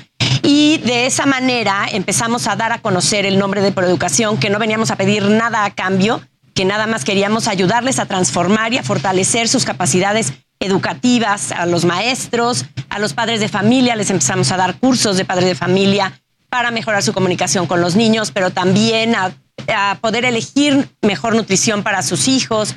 Y, al principio no les costó trabajo, o sea, Por no fue como que las, las escuelas dijeron, Sí, ¿qué me vas a venir a enseñar? Había a escuela, reticencia, ¿no? sí. Al principio había reticencia, sobre todo, ¿qué me vas a pedir? O sea, ¿de, de qué grupo vienes o por qué vienes a querer ayudarme, no? Este, había desconfianza. Y después se fueron abriendo las puertas eh, tanto que tuvimos lista de espera de escuelas, ahorita hay lista de espera en escuelas que, que quieren que las apoyemos porque ya este modelo pues se ha ido probando como un modelo integral que, que apoyamos a la comunidad educativa completa y ven beneficios. Se pasa la voz porque hay eh, esa figura de mm, el coordinador de escuelas, entonces dice, apoyas a esta escuela y está muy bien, quiero que apoyes a esta, contagia a esta, apóyame y entonces... ¿Pero qué cambian? Porque, por ejemplo, yo te puedo decir, o sea, ¿qué están cambiando? ¿La forma de dar matemáticas? ¿La forma de dar español? ¿Qué es lo que Estamos cambiando la mentalidad de los maestros. Los estamos eh, empoderando, les estamos dando las herramientas para que el conocimiento que tienen que dar, que está en la SEP, lo hagan de una manera efectiva. Okay. Entonces, estamos apuntalando, fortaleciendo las estructuras que ya hay. No podemos llegar a cambiar nada, sino simplemente a darles la, la, la capacitación para que el tiempo que están ellos frente a los niños sea un tiempo efectivo, que sepan cómo motivarlos, cómo llegarlos, con a base de, de trabajo que hacemos con ellos, eh, de una manera dinámica, donde son eh, eh, juegos, donde son conferencias, donde son eh, talleres, donde vamos viendo qué es lo que escuela, lo que cada escuela necesita. Entonces hacemos como traje a la medida. Eso, a eso. Me robaste la palabra. es eh, traje a la medida. Primero entramos a una escuela, claro que nos abre la puerta la- las autoridades, vamos a decir, las, este, las supervisoras, las supervisoras de la SEP, los coordinadores, nos, nos abren la puerta y nos dicen, eh, vienen, nos presenta con la directora, viene aquí este equipo de personas que nos van a apoyar, van a, a darles solución y a resolución a sus dudas.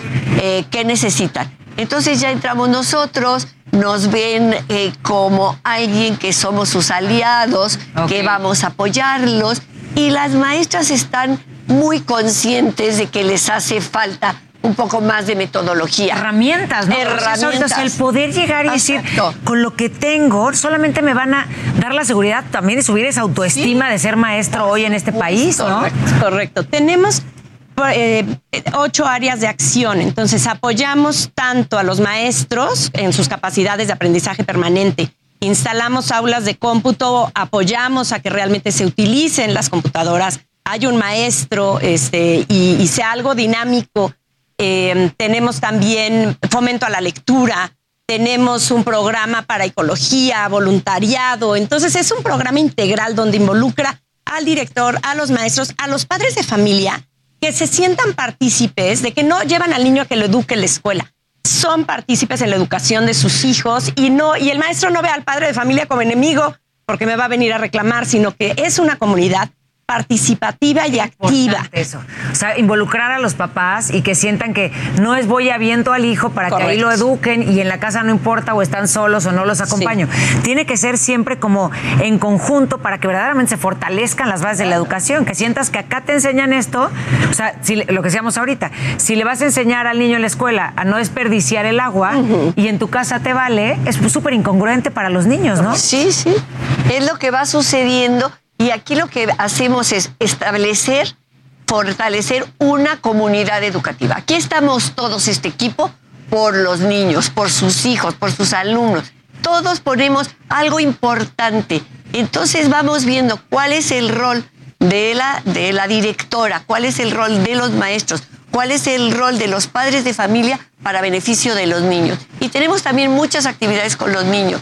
Entonces se va formando una comunidad realmente muy estrecha. Hay personas, padres de familias que nos dicen, es que mis amigos más cercanos son los padres de familia que están con este, compañeros y compañeros, comunidad de, la escuela.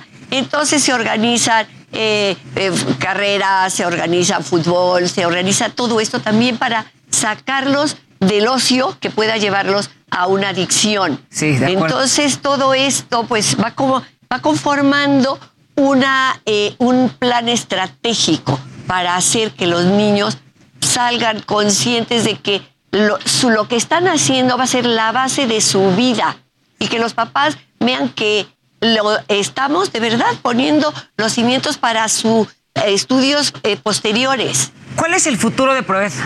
Pues mira, eh, hemos hecho un modelo replicable Entonces, ahorita estamos en 100 escuelas en nueve estados de la República, lo cual es interesantísimo ver cómo funciona una escuela en Ciudad de México, Estado de México, pero Morelos, Oaxaca, Hidalgo, o sea, son comunidades muy diversas, ¿no? Zacatecas, Querétaro, en fin, y hemos hecho un modelo a través de estos 25 años que se llama modelo de escuela integral.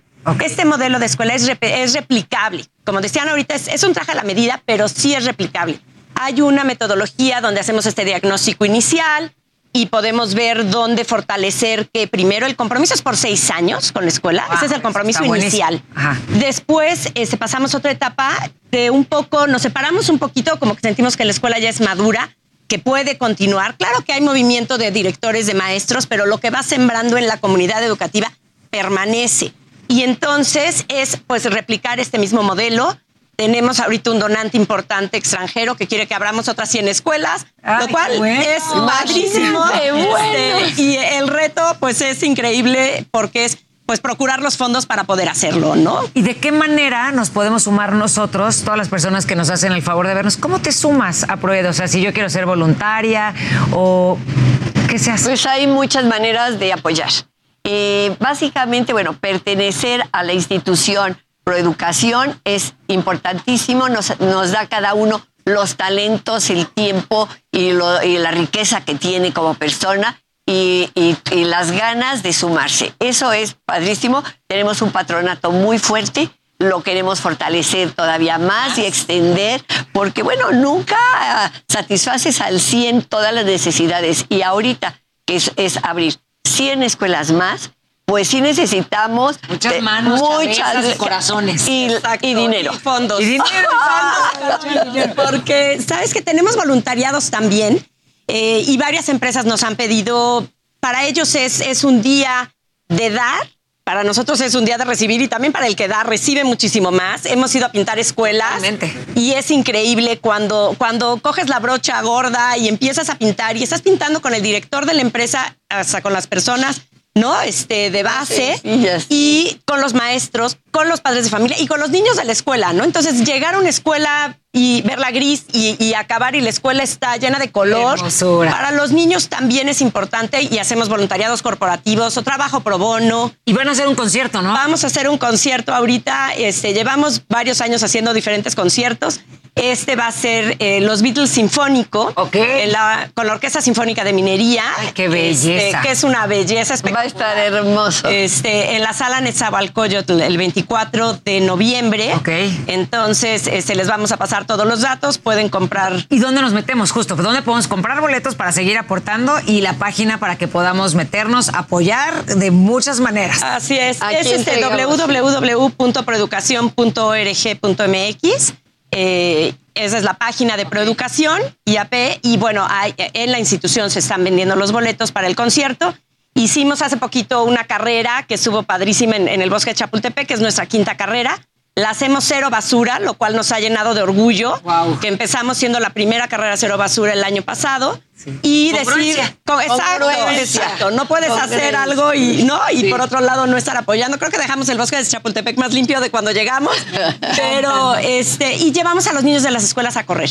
y es una experiencia que normalmente no tienen. Pues nos vamos a meter a la página para que todos los que queramos conocer mucho más de lo que nos trajeron hoy. Esta es una sola probadita, pero de verdad, siempre que hablamos de la educación y pensamos en eso, pensemos en lo No es el futuro de México, es el presente de México. O sea, empezamos hoy porque si no, mañana es muy tarde, ¿no? Porque hoy estamos es, viendo sí. el resultado de haber empezado después. Sí, me gusta una frase que tenemos muy eh, en carne propia al decir, la, la infancia es el recurso no renovable más importante de este país. Qué buena frase. no renovable, que se no, nos no, va, no, se nos no, va. se nos va. Cada día se nos van. Esa es la infancia y ese es nuestro tesoro que tenemos que hacer crecer y ponerse más hermoso. Gracias por ser tan comprometidas, Ay, por gracias. poner todo de su parte para cambiar las cosas en los niños que les debemos tanto, siempre lo digo. Así, Así es que es, gracias, sí. Gracias Consuelo. Lomelín, Consuelo y Connie Visoso. Gracias Muchas por gracias. acompañarnos. Mil gracias a ti. Muchas gracias. Y nosotros nos vemos el próximo sábado y no se pierdan todos los sábados y compártanlo. Tu causa es mi causa. Fundación Grupo Andrade, nuestros niños y niñas nos necesitan, presentó.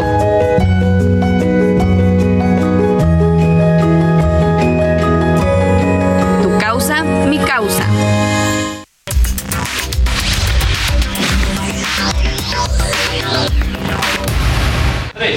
Y mire, los suspirantes presidenciales hacen de todo para posicionarse como el favorito del presidente. Veamos lo más destacado de ellos en la semana. Las corcholatas anduvieron por todos lados. El canciller Marcelo Ebrard representó a México en la cumbre del G20 que se llevó a cabo en Indonesia. Ahí pidió a los principales líderes mundiales inversión y solución a la guerra en Ucrania. Llamamos a nuestros colegas de la Federación Rusa y de Ucrania a nombre de todo el mundo y de nuestro país para que de inmediato puedan iniciar pláticas que conduzcan a la paz. Aunque está en otro continente, confirmó que acompañará al presidente López Obrador en la movilización del domingo 27 de noviembre. Adán Augusto López también hizo su gira, pero en el país, el martes visitó distintos pueblos purépechas, donde se echó unos taquitos de carnitas.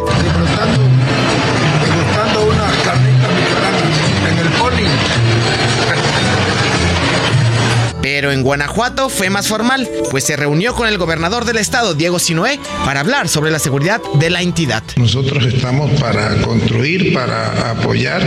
Mientras que la semana de Monreal comenzó con el pie derecho, y es que obtuvo suspensión definitiva en contra de los mensajes publicados por la gobernadora de Campeche, Laida Sansores. Además, encabezó la ceremonia en el Senado, donde reconoció la trayectoria del pugilista mexicano Julio César Chávez. Julio César, Ricardo ya superó las 90 peleas. No, no te creas, no, no, no. Hay tiro, hay tiro. Hay tiro, hay tiro, hay tiro, hay tiro. Y para cerrar, la jefa de gobierno, Claudia Sheinbaum, supervisó los avances de la nueva línea 1 del metro. Además, dio cuenta de la restauración de monumentos históricos y fue a Paseo de la Reforma para supervisar las nuevas bancas. Ahí confirmó su asistencia a la marcha de AMLO. Ah, sí, aquí vamos a estar, aquí estamos en Reforma, por aquí va a pasar la marcha. Iván Márquez, Heraldo Media Group. Bueno, y mientras tanto, este viernes Marcelo Ebrard estuvo en Turquía como parte de su gira en el viejo continente. Este viernes el secretario de Relaciones Exteriores, Marcelo Ebrard, depositó una ofrenda floral en el mausoleo de Mustafa Kemal Atatürk, fundador de la República de Turquía. Asimismo, Ebrard señaló que se fortalecerá la relación entre ambos países. Somos potencias emergentes y tenemos que trabajar juntos. ¿Cuál es la hoja de ruta que tenemos? Hay muchos campos de trabajo común, migración, cultura, inversiones, trabajos en conjunto para iniciativas de desarrollo. De igual forma, el canciller saludó a los mexicanos que estaban en el lugar. Después de dicho evento, el titular de Relaciones Exteriores se reunió con empresarios y representantes de la comunidad mexicana.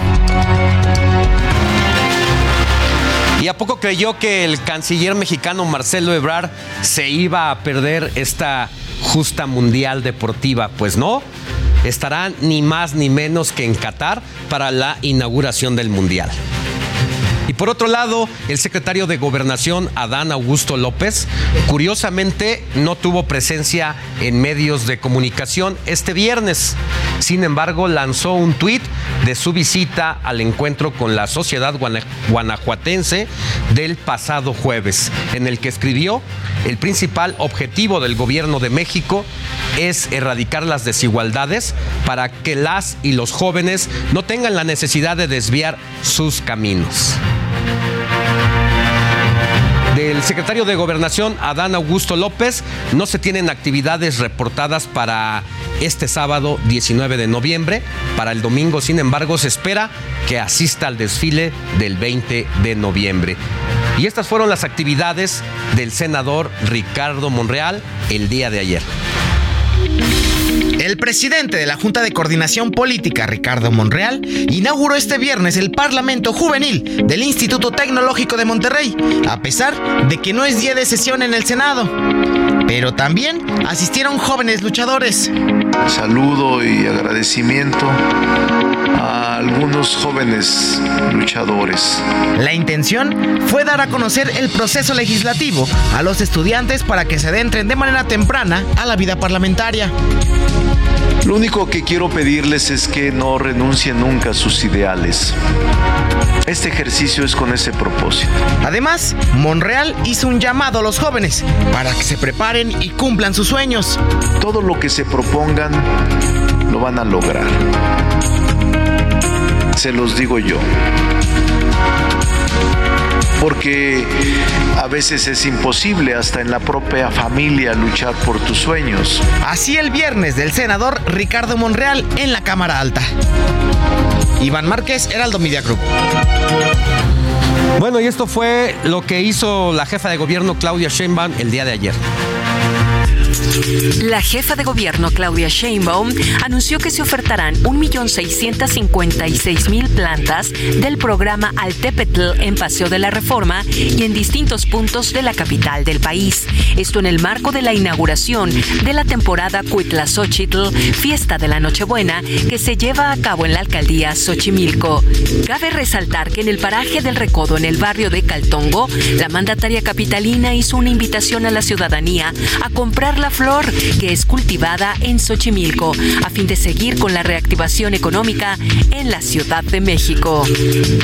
Durante su recorrido, Sheinbaum Pardo resaltó que al adquirir una flor de Nochebuena que se produce en la alcaldía, se ayuda a los productores y con ello se mantiene el suelo de conservación de la Ciudad de México.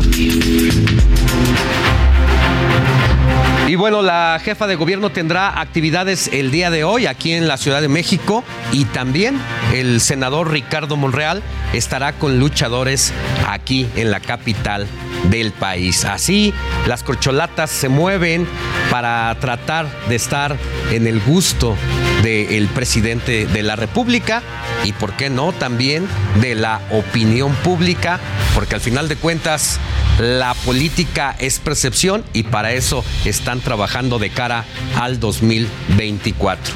No olvide que puede ponerse en contacto con nosotros a través de nuestro WhatsApp que es el 55 91 63 51 19 para que nos envíe sus preguntas, saludos, felicitaciones, pero sobre todo sus denuncias ciudadanas. Ya tenemos un mensajito. Alejandro, buenos días. Nos encanta tu programa. En unos momentos saldré a hacer algunas compras del buen fin, pero serán responsables para no endeudarme. Soy Frida Hernández.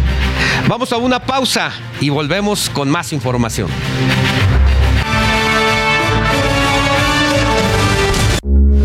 Heraldo Radio, con la H que sí suena y ahora también se escucha.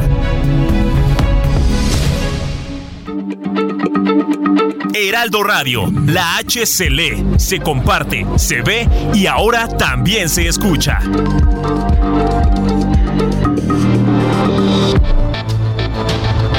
Resumen informativo.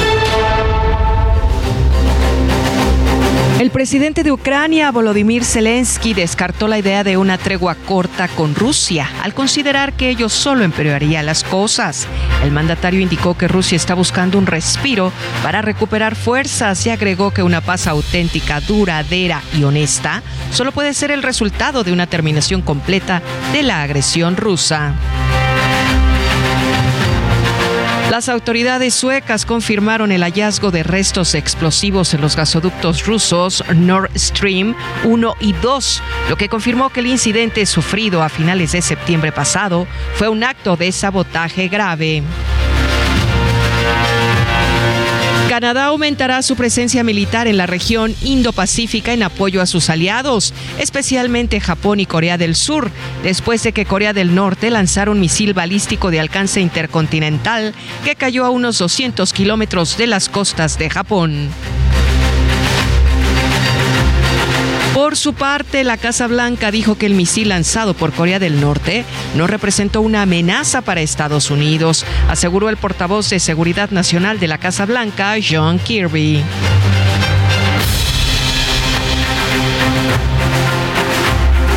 La presidenta de la Cámara de Representantes, Nancy Pelosi, fue despedida con aplausos y abrazos cuando finalizó su discurso en el que anunció que no estará más al frente del liderazgo demócrata en la Cámara de Representantes.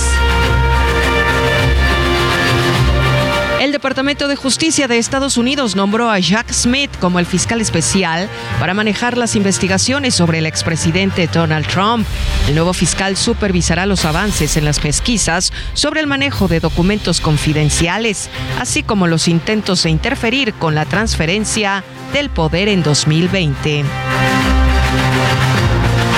Elon Musk, ahora a cargo de las riendas de Twitter, sometió a votación entre sus seguidores el regreso a la red social del expresidente estadounidense Donald Trump. Hasta el momento, él sí va ganando con un 55.3% y en la encuesta han participado casi 5 millones de usuarios. Avión de la TAM terminó incendiado luego de chocar contra un camión de bomberos en el Aeropuerto Internacional de Perú. De acuerdo con las autoridades de este país, la aeronave estaba en proceso de despegar cuando ocurrió el accidente, ya que presuntamente el camión de bomberos cruzó la pista. No hubo heridos o muertos tras el siniestro. ¡Conche su madre! ¡Uy, lo! ¡Conche su madre! ¿No sabían? No, ¿cuántos muertos, huevón, ahí? Y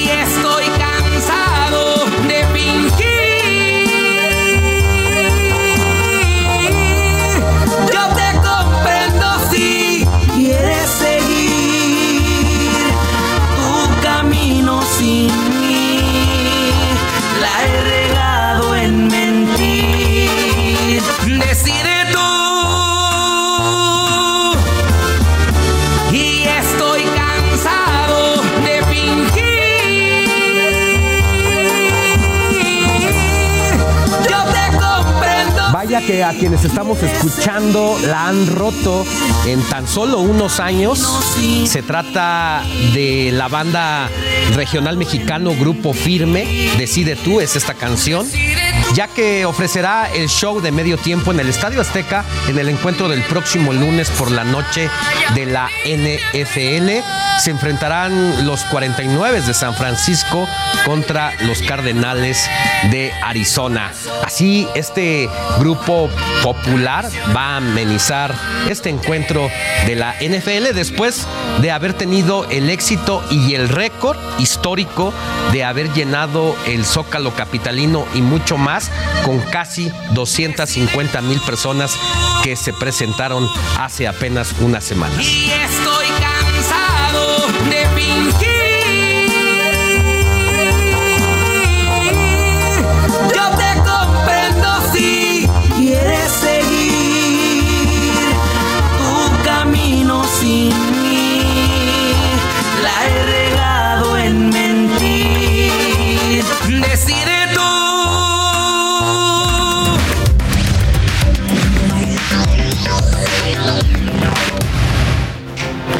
ya todo está listo para que la pelota ruede en la Copa del Mundo Qatar 2022. Mañana domingo inician las actividades entre el país anfitrión y Ecuador. El encuentro será a las 10 de la mañana desde este momento y hasta el 18 de diciembre, cuando se juegue la final del campeonato del mundo. Pues va a fijar todas las naciones su mirada en este evento que tendrá números récord y para muestra un botón. La FIFA estima que la justa va a ser observada por al menos 5 mil millones de personas en todo el planeta. ¿Sabe lo que es eso? Pues representa más de la mitad de la población mundial, cuyo número se acaba de dar a conocer apenas hace unos días, al llegar a 8 mil millones de personas, mientras que el Mundial de Rusia en 2018 lo vieron 3.572 millones de personas. Y otro ejemplo, la FIFA entregará 440 millones de dólares en premios totales. Simplemente el equipo que se proclame campeón se va a embolsar nada más y nada menos que 42 millones de dólares, la cifra más alta de todos los tiempos en Rusia 2018. La campeona Francia recibió 38 millones, mientras que en Brasil 2014 la ganadora Alemania se afianzó 35 millones de dólares. Es decir, es un mundial donde se baten récords históricos por los televidentes, así como por los premios que se dan a los ganadores. Y mire, detrás de cada entrega, de cada imagen de televisión, de cada partido, de cada gol, hay un grupo humano, el de los voluntarios, que hacen fundamental que esto se pueda llevar a cabo y que se cree un ambiente alegre y acogedor de la Copa Mundial de la FIFA y prestan un apoyo increíble al modelo operativo del torneo. Los voluntarios de todas las partes del mundo llegan y logran dejar recuerdos imborrables en la memoria de los aficionados, jugadores, pero que al final de cuentas también son recuerdos que ellos mismos van a conservar para toda la vida. Voy a hacer el unboxing de esta bolsa, que es la que nos da la FIFA por ser voluntarios de Qatar 2022. Ayer fui a recoger mi acreditación y mi uniforme. No había posibilidad de probarse todas las cosas, entonces no se estaba muy segura de qué talla era, si talla XS o talla S. Pero el chavo que me dio el uniforme, la verdad, fue súper lindo y me dio una S y una XS. Entonces les voy a enseñar lo que viene en esta bolsa. Ella es la mexicana Lorena Chavarría Sánchez y mostró a través de sus redes sociales lo que incluye su kit para ser voluntaria en el Mundial de Fútbol. Así se ve todo lo que venía dentro de esta bolsa. Son como 12 cosas. Y déjenme, le quito el plástico. Bueno, pues son dos pants, la verdad están muy lindos. Miren, tienen unos detalles aquí súper bonitos. Esta es una playera, pero es de manga larga y la verdad es que sí la veo enorme. Yo creo que me va a quedar nadando. y estas dos son pues playeras normales de manga corta. Todo viene en colores blanco, negro, eh, este como agua o verde agua y el moradito. Bueno, la mexicana Lorena Chavarría Sánchez va a estar en una zona VIP recibiendo a todas aquellas estrellas que vayan a ver precisamente los partidos de Qatar. Pero Qatar es más que fútbol. Veamos en esta mirada al país, a su gente y a su gastronomía. La cultura de Qatar es bastante apegada a las tradiciones y costumbres religiosas. El 65.5% de la población practica el Islam, 15.4% el hinduismo, mientras que el 14% el cristianismo. Prácticamente la religión y Estado tienen una relación muy cercana. A pesar de que hay minorías en las religiones, no existe conflicto alguno en la convivencia de los ciudadanos. Aunque rechazar una invitación formal de un qatari a un lugar degustar un alimento o llevar a cabo una actividad es de mala educación. Incluso normalmente reservan la mano izquierda por higiene personal. Otro tema que cobra relevancia es la moneda nacional. Se llama Riyal Qatarí y tiene mayor valor que la mexicana, pues cada una equivale a 5.33 pesos. Pero la gastronomía no puede quedarse atrás, y es que uno de sus mejores platillos es el salona, hecho de caldo picante de verduras, un toque de arroz y pollo. Esto a pesar de que el país destaca por los pescados y mariscos. Incluso su comida es influenciada de Turquía, Irán y de la India. Así, un poco de lo que se disfruta en Qatar, el próximo destino mundialista. Y bueno, uno de los temas más controvertidos en el Mundial es la venta de alcohol. Ayer, 48 horas antes de la inauguración, Qatar determinó que no venderá alcohol ni cerveza dentro de los estadios. La medida obedece más a razones religiosas que políticas. Sin embargo, este tipo de bebida sí se podrá comprar, pero solo en las suites de alto nivel. El paquete que incluye cerveza y vino tiene un precio que inicia desde los 950 dólares.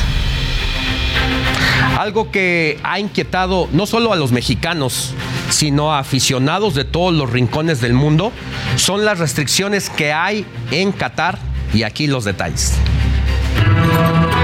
A tres días de que ruede la pelota en Qatar, poco a poco comienzan a llegar los aficionados mexicanos, así como los fanáticos de todas partes del mundo. Como no queremos que seamos noticia, otra vez, por nuestro mal comportamiento, a continuación te decimos que sí y que no se puede hacer en la justa mundialista. En caso de que vayas con tu pareja, está totalmente prohibido tener muestras de afecto en la vía pública. Incluso, si se da el milagro de que México anote gol o gane un partido, ni se te ocurra darle un beso en la boca a tu pareja, un abrazo o un apapacho, porque te podrían sancionar. Ahora bien, si eres de esos mexicanos que se consiguen novias de ocasión y te cachen en la movida, pues queda totalmente prohibido tener relaciones extramaritales y podrías ir a la cárcel y pagar una condena de hasta 15 años.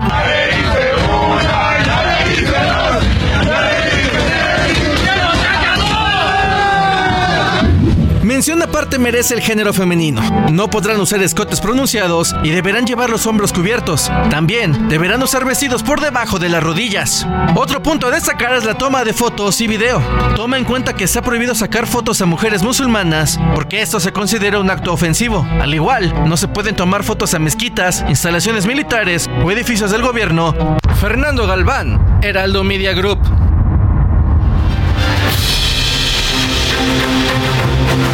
Pues ahí están las restricciones y la ley islámica es muy determinante. Las expresiones no se pueden hacer como en cualquier otra parte del mundo, incluyendo México, y hay que tener mucho cuidado de lo que se haga allá. Mientras tanto, le presento las voces de mexicanas y mexicanos que esperan ver el tricolor triunfar en la justa mundialista, aunque también hay posturas encontradas sobre un nuevo fracaso, y es que la selección no vive su mejor momento. Espero que hasta semifinales, y si llega al, al final, pues esperemos que lo gane. No sé. Cuartos. Sus tres partidos de rigor. Nada más y se regresa. Y a continuación le presentamos los horarios de los partidos de la selección mexicana. La espera ha terminado. Este domingo, en punto de las 10 de la mañana, se inaugura el esperado Mundial de Qatar. La selección anfitriona, que poco o nada se habla de ella, enfrentará a Ecuador. El tricolor hará su debut ante Polonia este martes a las 10 de la mañana. Será un partido crucial para nuestro país si quiere avanzar de ronda. El segundo encuentro para el tricolor será el más duro, pues se enfrenta de nueva cuenta a Argentina, aunque es el más accesible para verlo, pues será el próximo sábado a la una de la tarde. El último encuentro que definirá la clasificación del Tri lo disputará el miércoles 30 de noviembre, también a la 1 de la tarde, aunque contra Arabia Saudita. Pero como no todo es México y quién sabe si llega a clasificar, hay algunos otros encuentros imperdibles en la semana. Para empezar, Países Bajos jugará su primer partido el lunes por la mañana ante Senegal, que viene un poco mermado por la baja de su capitán y mejor jugador, Sadio Mané. Mientras que Portugal, comandado por Cristiano Ronaldo, enfrentará a Ghana el jueves. Por su parte, Alemania quiere revertir su mal mundial en Rusia. Su primer rival no será nada sencillo, pues jugará ante Japón. También hay que echarle ojito a la verde amarela, que hace su debut el jueves ante Serbia. Ya que andamos con sudamericanos, la garra charrúa enfrentará a Corea del Sur en un duelo de fuerza contra velocidad. Así, el calendario mundialista. Iván Márquez, Heraldo Media. Y en Qatar también vamos a conocer a jugadores que van a entrar en los libros de historia por jugar su quinto mundial. Es decir, llevar 20 años al máximo nivel, entre los cuales destacan un par de mexicanos. Qatar será el país anfitrión del evento más importante del fútbol a nivel selección, donde veremos a futbolistas que marcarán historia metiéndose en el top de más mundiales jugados. El récord lo tienen al momento cuatro futbolistas, cada uno de ellos con cinco ediciones. Destacan el alemán Lothar Matthäus, campeón de Italia 90, el italiano Gianluigi Gigi Buffon, campeón del Mundial de Alemania en 2006, y los mexicanos Antonio Latota Carvajal y Rafael Márquez. Este año, los jugadores que se unirán a este selecto grupo son el argentino Lionel Messi y el portugués Cristiano Ronaldo, quienes buscarán consolidarse como máximas figuras del balompié al levantar el título. También los mexicanos Guillermo Ochoa y Andrés Guardado, además de jugar su quinto mundial, también buscarán llegar al esperado quinto partido. Para el Heraldo Media Group, Roberto Martínez.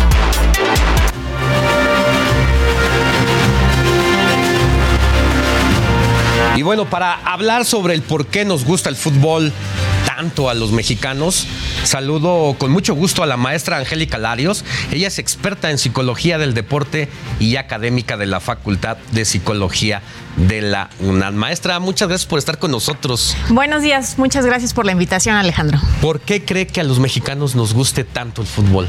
Uy, mira, hay bastantes factores, pero voy a empezar por el más obvio. El fútbol es, yo creo, si no, sin temor a equivocarme, de los deportes más accesibles. ¿Accesibles en qué sentido? Eh, tanto para verlo como para jugarlo. No simplemente puedes agarrar un balón, hay un espacio abierto, tienes tres, cinco, cuatro, seis amigos, los que hayan, se puede armar una reta. Luego para verlo es Y exactamente. donde sea. Y donde sea, Ah, sí. ah, tomas la calle. Exactamente. En las coladeras. Exactamente, donde, donde sea, con muy No poco como el béisbol, por ejemplo. del béisbol y bueno, ¿qué te digo? O sea, yo soy esgrimista y ahí sí no es de Ah, que ay, agarro la escoba y me pongo a pegarle a mi, a mi hermanito, ¿no? Entonces, Sí. es súper accesible para hacerlo y para verlo, ¿no? Cualquiera, en cualquier parte del mundo te puede entender cuál es la dinámica, ¿no? ¿Quién va para dónde y quién gana si el balón entra en la portería? Entonces es un deporte súper accesible. Y eso ya le da un combo de inicio muy fuerte para que sea tan, tan, tan visto y para que guste tantísimo. Ahora, el tema de ver a 11 elementos de un equipo contra otros 11 en una cancha de fútbol, ¿no se vuelve una proeza al ver yo desde este lado de la tribuna? El factor individual, pero al mismo tiempo el colectivo lleno de reglas que tiene, eh, pues nos tiene al filo de la del asiento, porque nos tiene también sorpresas, a veces son amargas, a veces son dulces. Todo esto también es un factor importante. Justamente a eso iba. Es un deporte de conjunto. Entonces, somos sociables por naturaleza, ¿no? El, hecho de tener que trabajar el en equipo, el hecho de, ver eso que, que se convierta en, en una victoria es súper, súper importante. Pero hay otra cosa todavía más interesante que yo creo que también le da eh, mucha, mucho potencial a por qué gusta tanto el fútbol. El tema de identidad. Eh, en el fútbol puedes encontrar la identidad que tú quieras. Eh, está el América, está Pumas, eh, pero si no te gusta hay otros equipos internacionales y cada uno de esos equipos tiene una identidad diferente. Entonces ahora sí que hay un menú así gigantesco para lo que tú quieras con lo que tú te quieras identificar, ¿no? Entonces esta parte de cómo se vincula el público con el fútbol tiene que ver mucho también con esa parte de las identidades y de las diversidades de identidades de cada uno de los equipos que puedes encontrar en todo, en todo el mundo. Ahora, tiene que ver también con algo, algún contexto histórico, es decir, la conquista, los españoles, eh, este deporte traído de Europa en un México prehispánico donde se jugaba algo muy similar donde se le pegaba una pelota no necesariamente con los pies, sino con la cadera para meterla a una especie de portería que era un aro pequeñito. Esta conjunción de culturas también hace que sea más arraigado por sobre otras naciones. Mm, mira, honestamente no lo vería tanto por ahí. O sea, yo en realidad creo que eh, es, es algo tan, tan fácil, ¿no? Lo que te dije es tan accesible que en cualquier parte del mundo se les pudo correr. Tú mismo lo acabas de decir, ¿no? O sea, en, en nuestra cultura original existía algo parecido, pero si te vas hasta el otro lado del mundo, también había otro juego, hay, juegos parecidos que son con balones y también se trata de meterlos en algún lugar, entonces no es tanto esa parte, yo creo que no me iría por la parte de la conquista, yo me iría más por algo un poquito más, eh, más contemporáneo en el sentido de el arraigo familiar, ¿no? Entonces te comentaba que es un deporte súper accesible, que todos pueden ver, que todos pueden hacer, entonces sí o sí, alguien de tu familia, cuando eras chiquito, le gustaba el fútbol. Tu papá, tu tío, tu hermano mayor, quien sea. Y entonces eso retribuye la parte de identidad y de pertenencia. A mí me gusta ir mucho al estadio, me gusta ir a la lucha libre. Sí por el espectáculo que ofrece el deporte propio, pero a veces estamos tan metidos en el deporte, en cómo se toca el balón, cómo se avienta el luchador de la tercera cuerda, eh, y a veces nos olvidamos del contexto que hay en torno. A mí me es una de las cosas que me fascina.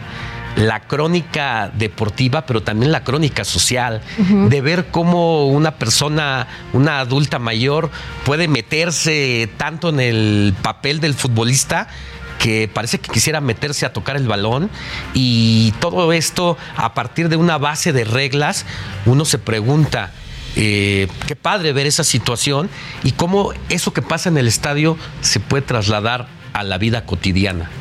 Y ese es justo otro de los puntos que iba a agarrar, la parte de las emociones. Eh, tú cuando estás viendo cualquier espectáculo, te genera emociones. Musical, deportivo, pero en particular el deportivo, en este momento en que tú tienes esa identidad, o sea, tú vas, eh, me acabas de decir eh, las luchas, ¿no? te puede gustar las luchas, te puede gustar el box, hay deporte para todos, ¿no? Pero en esa, en esa preferencia tú tienes algo que te vincula. Entonces eso tiene una vinculación emocional. Entonces a la hora que tú estás ahí se genera ese, ese, ese clic, ese, ese vínculo y es casi como si tú pudieras sentir, si tú pudieras estar ahí, ¿no? Entonces es súper importante toda esta construcción que, que, te he estado platicando y las emociones sí o sí juegan un papel fundamental en el deporte, ¿no? Los deportistas todo el tiempo trabajan con sus emociones, eh, generan emociones, tienen que consumir sus emociones, focalizar sus emociones y obviamente pues el público también se, hace parte de esas emociones y, se, adueña de esas emociones, ¿no? Celebrar el gol, celebrar la, tristeza, la derrota. Es casi como si se mimetizara, ¿no? En este sentido, lo que te platicaba de, la identidad, de sentir que perteneces, de que, es, que eres parte, ¿no? Cuando decimos, ¡ay, ganamos! Así de, pues ganó, ganó el equipo, pero, pero te incluyes, eres parte de. Ahora, no importa muchas veces si el equipo va mal, si la selección va mal, porque en este momento reconocemos que la selección no llega en su mejor momento. Y hemos escuchado pues muchas críticas duras en torno al papel que va a desempeñar la selección el próximo martes y de aquí a que a que sea descalificado prácticamente lo dicen ya como una situación. Eso lo decimos ahorita pero el martes todos vamos a estar metidos, vamos a olvidarnos de nuestras actividades, quien pueda hacerlo, no un controlador aéreo no va a poder hacerlo, pero meterse, meterse ahí con y entregarse, eso es importante, ¿no? Sí, efectivamente, ¿no? Esta parte de, bueno, eh, ya hablaríamos de desempeño, de muchas cosas que no, no nos va a dar tiempo, pero eh, justo es el tema de, la afición, ¿no? El público. Independientemente de si su equipo gana o, pierde, pues tiene que ver con esa identidad, tiene que ver con, ese vínculo que está ahí y pues a pesar de que pierda o gane, pues bueno, obviamente si gana pues va a estar más feliz, ¿no? El, público, ¿no? En particular ahorita la afición mexicana, pero pues igual si pierden pues sigue siendo el equipo sigue siendo nuestra selección, ¿no? Por, por mucho que nos choque, que no puedan pasar más allá, Así es. sigue siendo nuestro equipo. Maestra Angélica Larios, experta en psicología del deporte y académica de la Facultad de Psicología de la UNAM. Muchas gracias por haber estado con nosotros. Que tenga buen día. Muchas gracias por la invitación. Mucho y suerte. Nosotros vamos a una pausa y vamos a volver con más información. Recuerde nuestro número de WhatsApp 55 91 63 51 19.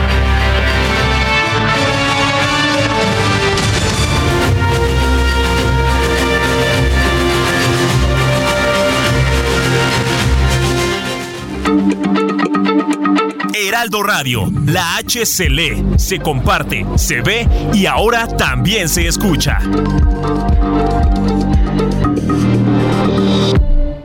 En el Buen Fin, tu mejor regalo está en la Comer y Fresco, porque en nuestras tiendas y en línea te bonificamos en tu monedero naranja 300 pesos por cada mil de tu compra acumulada en toda la telefonía celular. Sí, 300 por cada mil de compra. Ven por tu mejor regalo a la Comer y Fresco. Aprovecha todas nuestras ofertas hasta el 24 de noviembre, excepto iPhone 13 y 14. En Soriana, este Buen Fin lo damos todo. Hasta un 50% de descuento en toda la juguetería. Sí, hasta un 50% de descuento y 40% de descuento en todos los colchones de hogar. Sí, 40% de descuento en colchones de hogar. Soriana, la de todos los mexicanos. A noviembre 21, aplica restricciones.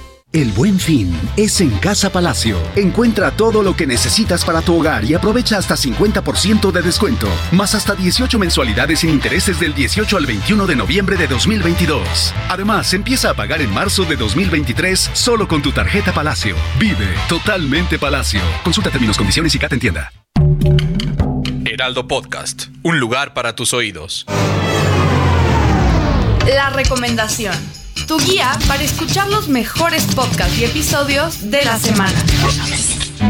¿Te has preguntado qué pasaría si dejaras de beber alcohol por un mes? En el nuevo episodio de Maldita Comodidad, Zona Costa platica con Jessica Iskander sobre el movimiento Sober Curious y los retos y aprendizajes que podría conllevar hacerlo. Se estrenó la nueva película de Black Panther, donde el mexicano Tenoch Huerta interpreta a Namor. En el nuevo capítulo de Ya del Hater, Oscar Uriel y Monsesimo repasan lo que sí y lo que no del filme de Marvel. Señoras Punk estrena segunda temporada, el podcast donde la Reclu, Amadititita y Tania Sarak platican sobre sus turbulencias y logros semanales. Un respiro divertido para los escuchas. ¿Qué significa soñar lo mismo una y otra vez? En el más reciente episodio de Los Astros con Monividente encontrarás todas las respuestas a esos sueños que te han despertado un sinfín de dudas. Todas las recomendaciones las encuentras en cualquier plataforma de streaming como Spotify y Amazon Music. Y te dejamos los links de cada podcast y episodios en nuestras redes sociales, Facebook e Instagram como Heraldo Podcast y Twitter como El Heraldo de México. Yo soy Majo Serrano y me encuentras en redes sociales como arroba serrano majo. Hasta la próxima.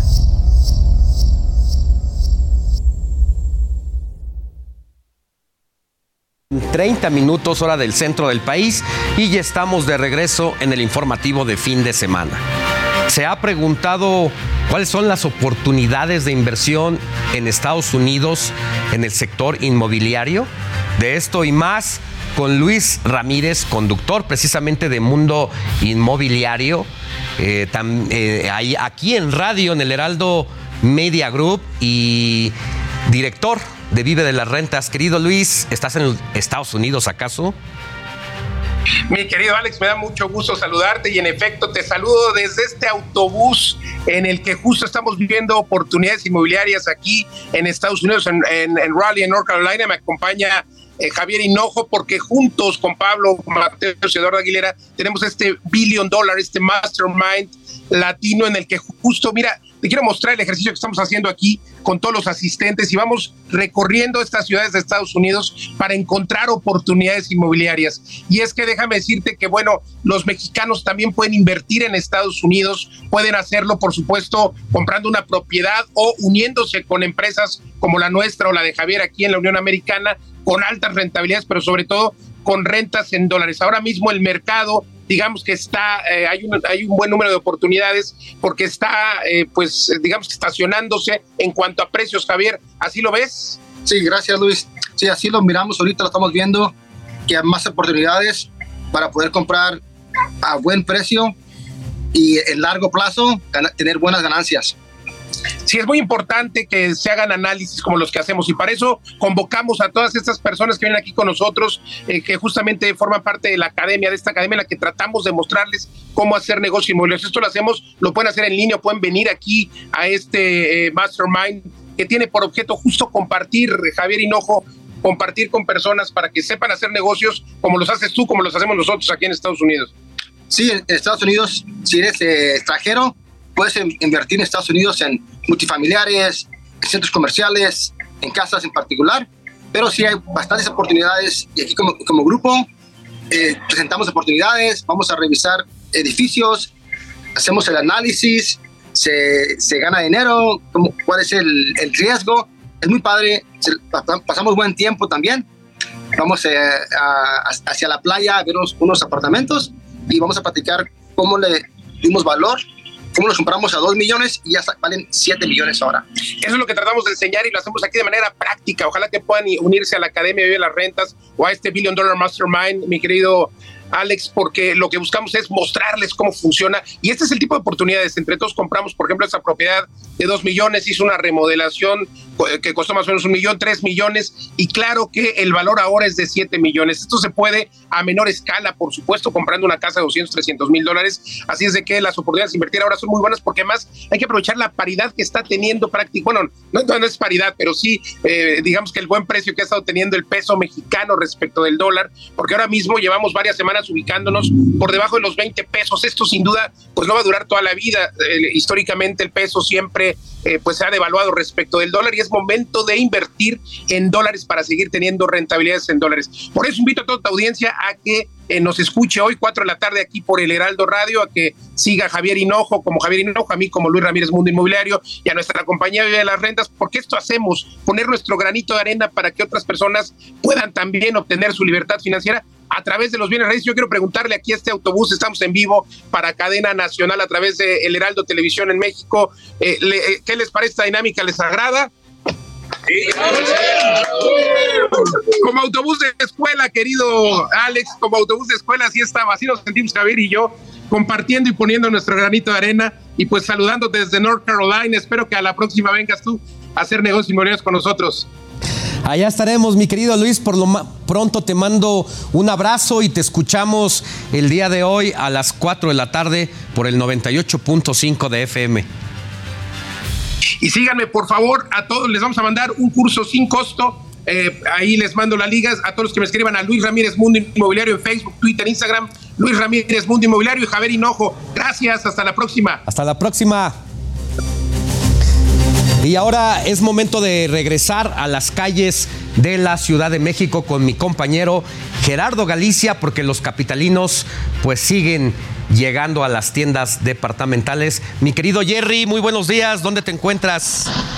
Así es, mi querido Alex, excelente mañana, justo ubicados en la zona norte de la capital, ya llegando a las inmediaciones de Forum Buenavista, un eh, centro comercial bastante, bastante grande, pero todavía la actividad es realmente poca. Muchos de los comercios están completamente cerrados, ya comienzan a arribar algunos trabajadores para poder abrir las diversas tiendas que se ubican justo en este punto. Y sí, vemos el arribo cada vez de más personas, cada vez más movimientos en los diversos centros comerciales. Por lo pronto, hasta este momento, se puede avanzar bastante bien para nuestros amigos que en próximos minutos van a llegar hasta este punto. Lo pueden hacer sobre Avenida de los Insurgentes, el eje 1 Norte. Lo que hemos visto es un avance realmente rápido. Van a poder llegar de momento sin ningún problema, pero habrá que estar preparado a lo largo del día porque sí se han estado llenando los centros comerciales debido a esta temporada por el buen fin y por supuesto hay que tener eh, finanzas sanas, no hay que endrogarse de más y si van a realizar compras a través de sus tarjetas de crédito hay que cerciorarse que los sitios sean de marcas de preferencia de prestigio, sitios bien establecidos para que no corran riesgo sus tarjetas de crédito. Por lo pronto, mi querido Alex, seguimos muy pendientes, ese reporte que tenemos, excelente mañana. Así es, ¿has podido platicar con las personas esta mañana? ¿Qué es lo que más compran? Mira, hay un señor ahí bajándose, no sé si va a comprar, si va a trabajar de esta camioneta, si puedes hablar con alguien. Claro que sí, mi querido Alex, nos acercamos en este momento. Amigo, buenos días. Estamos transmitiendo en vivo para Heraldo de México. ¿Vas a comprar algo en el Buen Fin? Este, no. ¿No? No. ¿Vienes de viaje nomás? Sí, nada más de viaje a ver a mi hermano. De hecho, hijo, muchas gracias. Ah, ¿qué? Bueno, es un amigo que viene de viaje, mi querido Alex, y hay que recordar que estamos a un costado prácticamente de la estación Buenavista y en este punto se dan cita muchísimas eh, personas que llegan incluso de la zona del Estado de México y es uno de los medios de transporte mejor o más utilizados en la zona norponiente de la capital. Amiguita, buenos días. Estoy transmitiendo en vivo para Heraldo Televisión. ¿Vas a comprar algo en el Buen Fin? Este, no creo. ¿Por qué? Porque, no sé, muchas veces es publicidad engañosa. Sí, lo- los precios eh, realmente no, a veces no hay buenas ofertas. No, Muchas gracias. ¿Me regalas por nada. ¿Eh? ¿Me regalarías tu nombre? Ilse Peña. Ilse, eres muy amable. Por nada. Bueno, y ya escuchamos, mi querido Alex, a veces hay ofertas que no valen la pena y por este motivo hay que pensar muy bien la compra si es que van a salir a los diversos centros comerciales. Así es. Gracias, querido Jerry, que tengas buen día. Hasta luego, excelente mañana. Mira, ahora vamos con lo mejor del entretenimiento porque ya está listo Gonzalo Lira para las recomendaciones de este fin de semana. Hola, ¿qué tal Alex? Muy buenos días. Un saludo a ti y a toda la gente que nos ve aquí en las noticias del fin de semana. Yo soy Gonzalo Lira. Es sábado y nos vamos con nuestras tres recomendaciones en dos minutos. Gandhi, Eleanor Roosevelt, Nelson Mandela, Henry Ford. These are leaders who trusted their inner voice. Oh, you Y vamos a arrancar con algo que encuentran en plataformas. Y es que si no le han echado un ojo, deben de hacerlo. Y si la han estado siguiendo y no están enterados, ya está la tercera temporada de la serie Mythic Quest en la plataforma de Apple TV Plus. La historia gira alrededor de un grupo de trabajadores de una empresa de tecnología que están desarrollando un videojuego. Pero lo que es interesante es que a partir de esta premisa nos muestra las dinámicas de poder entre hombres, mujeres, eh, diferentes etnias. Es una comedia muy irreverente, muy divertida, pero con mucho comentario social. No se pueden perder Mythic Quest en Apple TV Plus.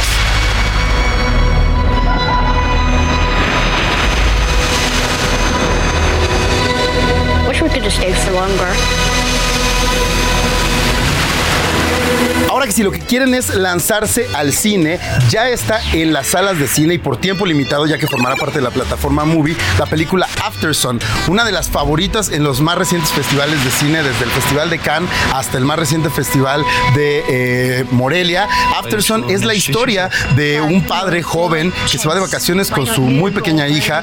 Eh, esta es la historia real de la directora, de Charlotte Wells, y cómo dentro de ese viaje ella empieza a recordar, o más bien, ese viaje es un recuerdo de los pequeños matices, de las pequeñas diferencias que empezó a mostrar en el comportamiento su padre, quien después de eso no la volvió a ver. La verdad es que las actuaciones son espectaculares, pero sobre todo el trabajo de jugar con la memoria, de jugar con los recuerdos, es muy impresionante. No se pierdan Afterson, que ya está en los cines, pero también la pueden ver en la plataforma de Movie.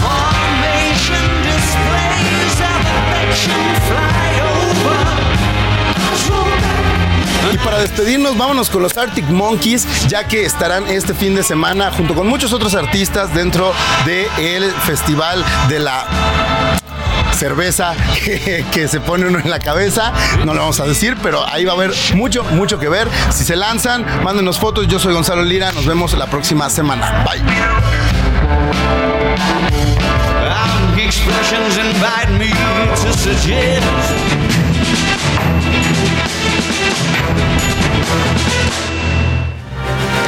Y vámonos con información de seguridad. Y es que luego de la disputa entre las fiscalías de Morelos y de la Ciudad de México en el caso Ariadna Fernanda, donde la dependencia capitalina a cargo de Ernestina Godoy acusó a su homólogo Uriel Carmona de dejar una versión prematura de la causa de la muerte de la joven, ahora la autoridad capitalina cometió un grave error pero en la desaparición de la menor de 12 años de edad, Elizabeth Jiménez, al afirmar que se trató de una ausencia voluntaria. Me refiero al caso de Elizabeth, adolescente de 12 años, de la que se desconoce su paradero desde el 15 de noviembre, tras ser vista por última vez en la colonia Jalalpel Grande. De acuerdo con la información que hasta el momento hemos obtenido, puede tratarse de una ausencia voluntaria, pero no obstante eso, es nuestra obligación agotar todas las líneas de investigación posible hasta dar con su paradero. A ver, ojo con lo que dijo la fiscal puede tratarse, mas no está segura. Esto es como empezar a criminalizar a la víctima si no se tienen todos los elementos. Y cuando viene de una polarización con su homólogo de Morelos, pues no es correcto lo que ha dicho precisamente la fiscal Godoy. Y ante esto, los familiares de Elizabeth rechazaron la postura de las autoridades y claro, de inmediato se manifestaron en las inmediaciones de la Fiscalía Capitalina para exigir que se dejen de estar dando este tipo de anuncios y que mejor la autoridad se ponga a buscar a la menor hasta dar con su paradero. Y luego de ocho horas de este bloqueo, pues Ernestina Godoy no tuvo de otra más que aceptar que cometió un error al informar de manera anticipada la posible causa de la desaparición y se puso en contacto vía telefónica con los padres de Elizabeth Jiménez para ofrecerles una disculpa. Buenas noches, soy Ernestina Godoy. Primero quiero pedirles una disculpa por no haber estado hoy eh, atendiéndoles. Sé que fueron atendidos por eh, personal, el propio fiscal de, la Fiscalía Especializada y policías de investigación que les manifestaron el, avance que tenemos en, el, en la búsqueda de su pequeña. Bueno, pues todos hacemos votos precisamente porque la niña de 12 años esté viva. Y si se trató de una ausencia voluntaria, pues qué mejor que sea eso y no otra circunstancia. Pero hay que guardar calma con lo que se dice, por lo que las mismas autoridades de la Fiscalía Capitalina han exigido a otras fiscalías. Entonces hay que mostrar congruencia de lo que se dice con lo que se hace. Y mientras este reclamo sucedía, la Fiscalía Capitalina informó durante la noche que ya fueron localizadas con vida las, menoras, las menores Julie y América, quienes también se encontraban desaparecidas en la alcaldía Álvaro Obregón.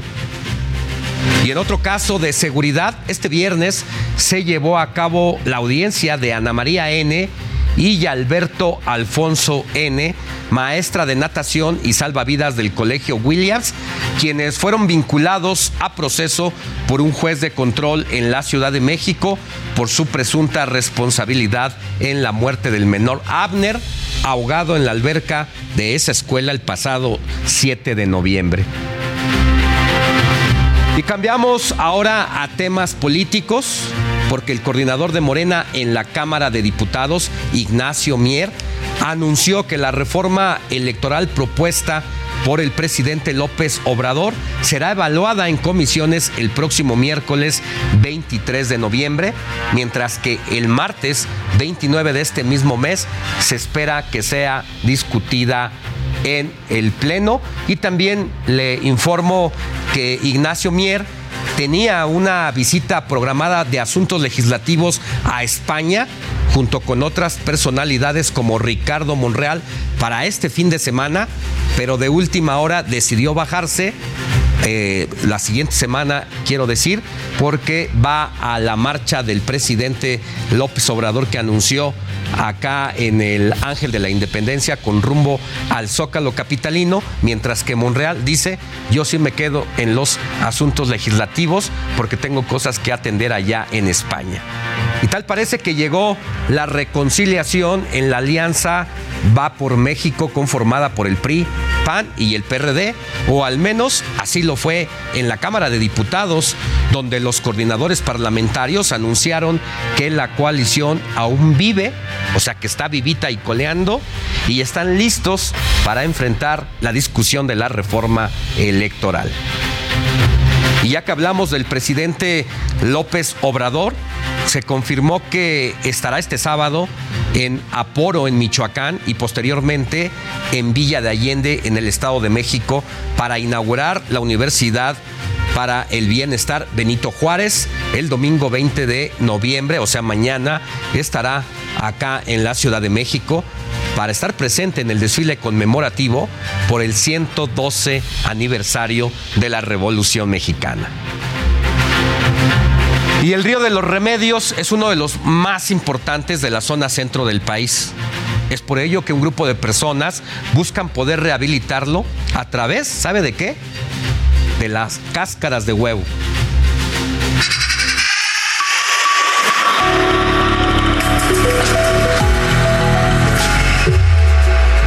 Presencia de metales pesados, la descarga de aguas residuales tanto de empresas como de los hogares y los drenajes municipales han hecho del río Lerma el más contaminado de nuestro país, siendo que abarca cinco estados de la República Mexicana. Hoy te hablaremos de la potencial solución a la cual tú también te puedes sumar. Bienvenido, esto es Habitat.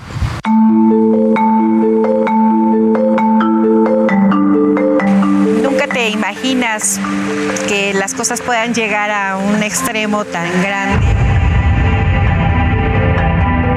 Este importante río nace en el pueblo de Lerma, en el Estado de México.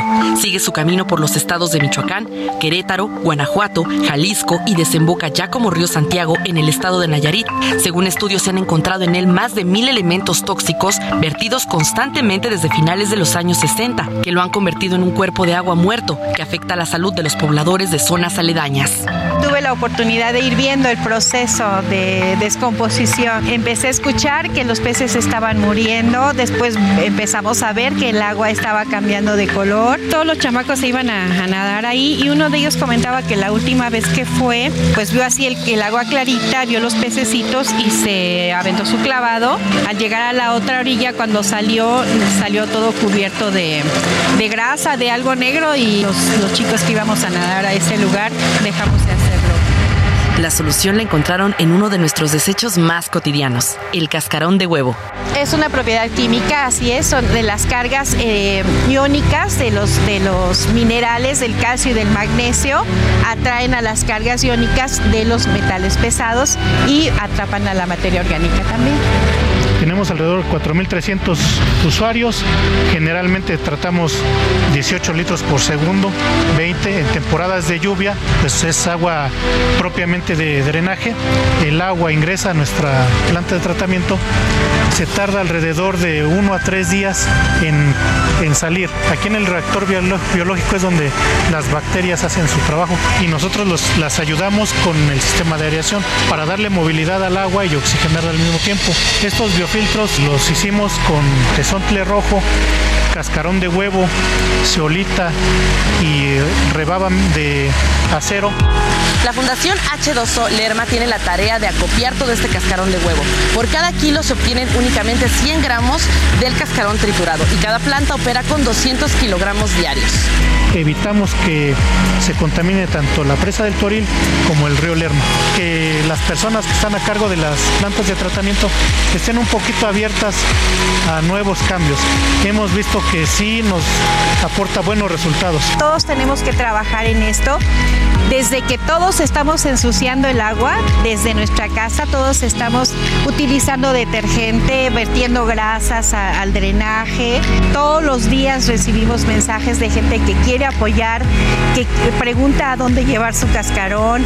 Para su acopio, los cascarones deben estar triturados. No es necesario lavarlos. Puedes consultar en su página todos los centros de acopio o bien organizarte para hacer uno. Es importante que el gobierno participe porque ellos son los que encargados de operar las plantas de tratamiento. Muchas de estas plantas de tratamiento no están operando. Sí va a llegar un día en el que no vamos a tener agua para beber. Si nosotros dejamos a los mantos acuíferos en paz, sacar el agua del río del lago, de la laguna, la potabilizas, le das su tratamiento y la regresas al cuerpo de agua, estamos haciendo un círculo maravilloso.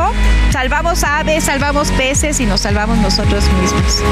Se requieren como mínimo 800 toneladas de cascarón de huevo para construir estos biofiltros que van a ser instalados en las plantas tratadoras y así crear una barrera para contener la contaminación y mejorar la calidad del agua de este río tan importante que es el río interior más largo que poseemos. Esto es Hábitat del Heraldo Media Group.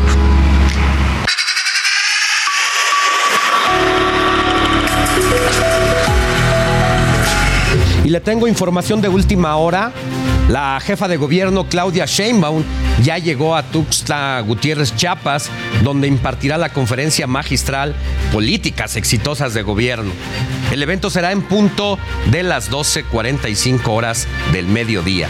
Mientras tanto, hace unos momentos, el secretario de Relaciones Exteriores, Marcelo Ebrard, inauguró el Centro México-Catar con sede en Doha y además hizo un llamado. Pidió a los mexicanos portarse bien.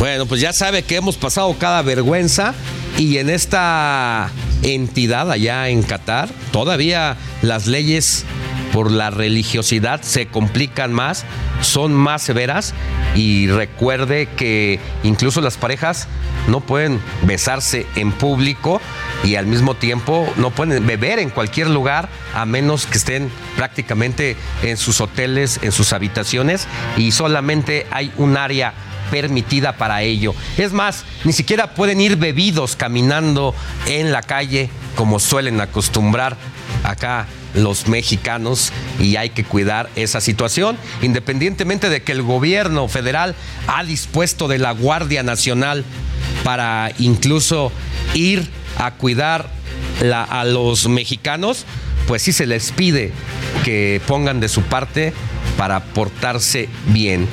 Y bueno, pues ya ve que también el día de ayer, en las primeras imágenes, yo creo que la primera imagen de un mexicano en Qatar, pues veíamos a un sinaloense cargando una bocina de más de un metro de altura por 50 centímetros de ancho en las espaldas, al estilo pipila, allí en el aeropuerto de Qatar, a todo volumen en el aeropuerto. Bueno, escandalizar en la vía pública y no se diga en lugares como estos, también son un delito. Así que mucho cuidado con lo que se hace allá. Ay, huevos, cómo ponemos el desmadre, ¿no?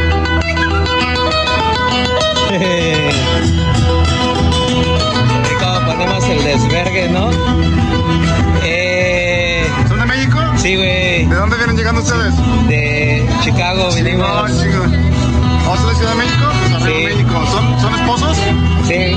Chido. ¿Qué andan celebrando? Su, su Venimos al mundial, güey. Que Me venimos gusta tocar el sol. Mariachi me acompaña cuando canto mi canción. Me gusta tomar mis copas, aguardiente es lo mejor. También el tequila blanco con su sal de sabor. Ay, ay, ay, ay, ay, ay, amor.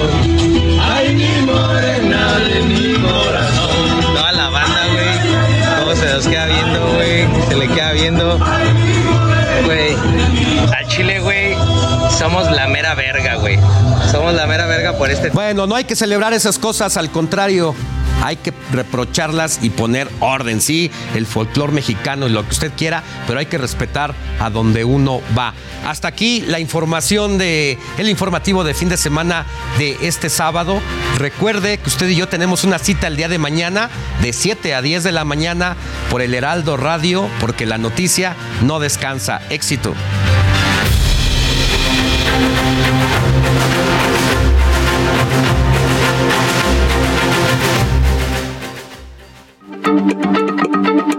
Heraldo Radio, la H se lee, se comparte, se ve y ahora también se escucha.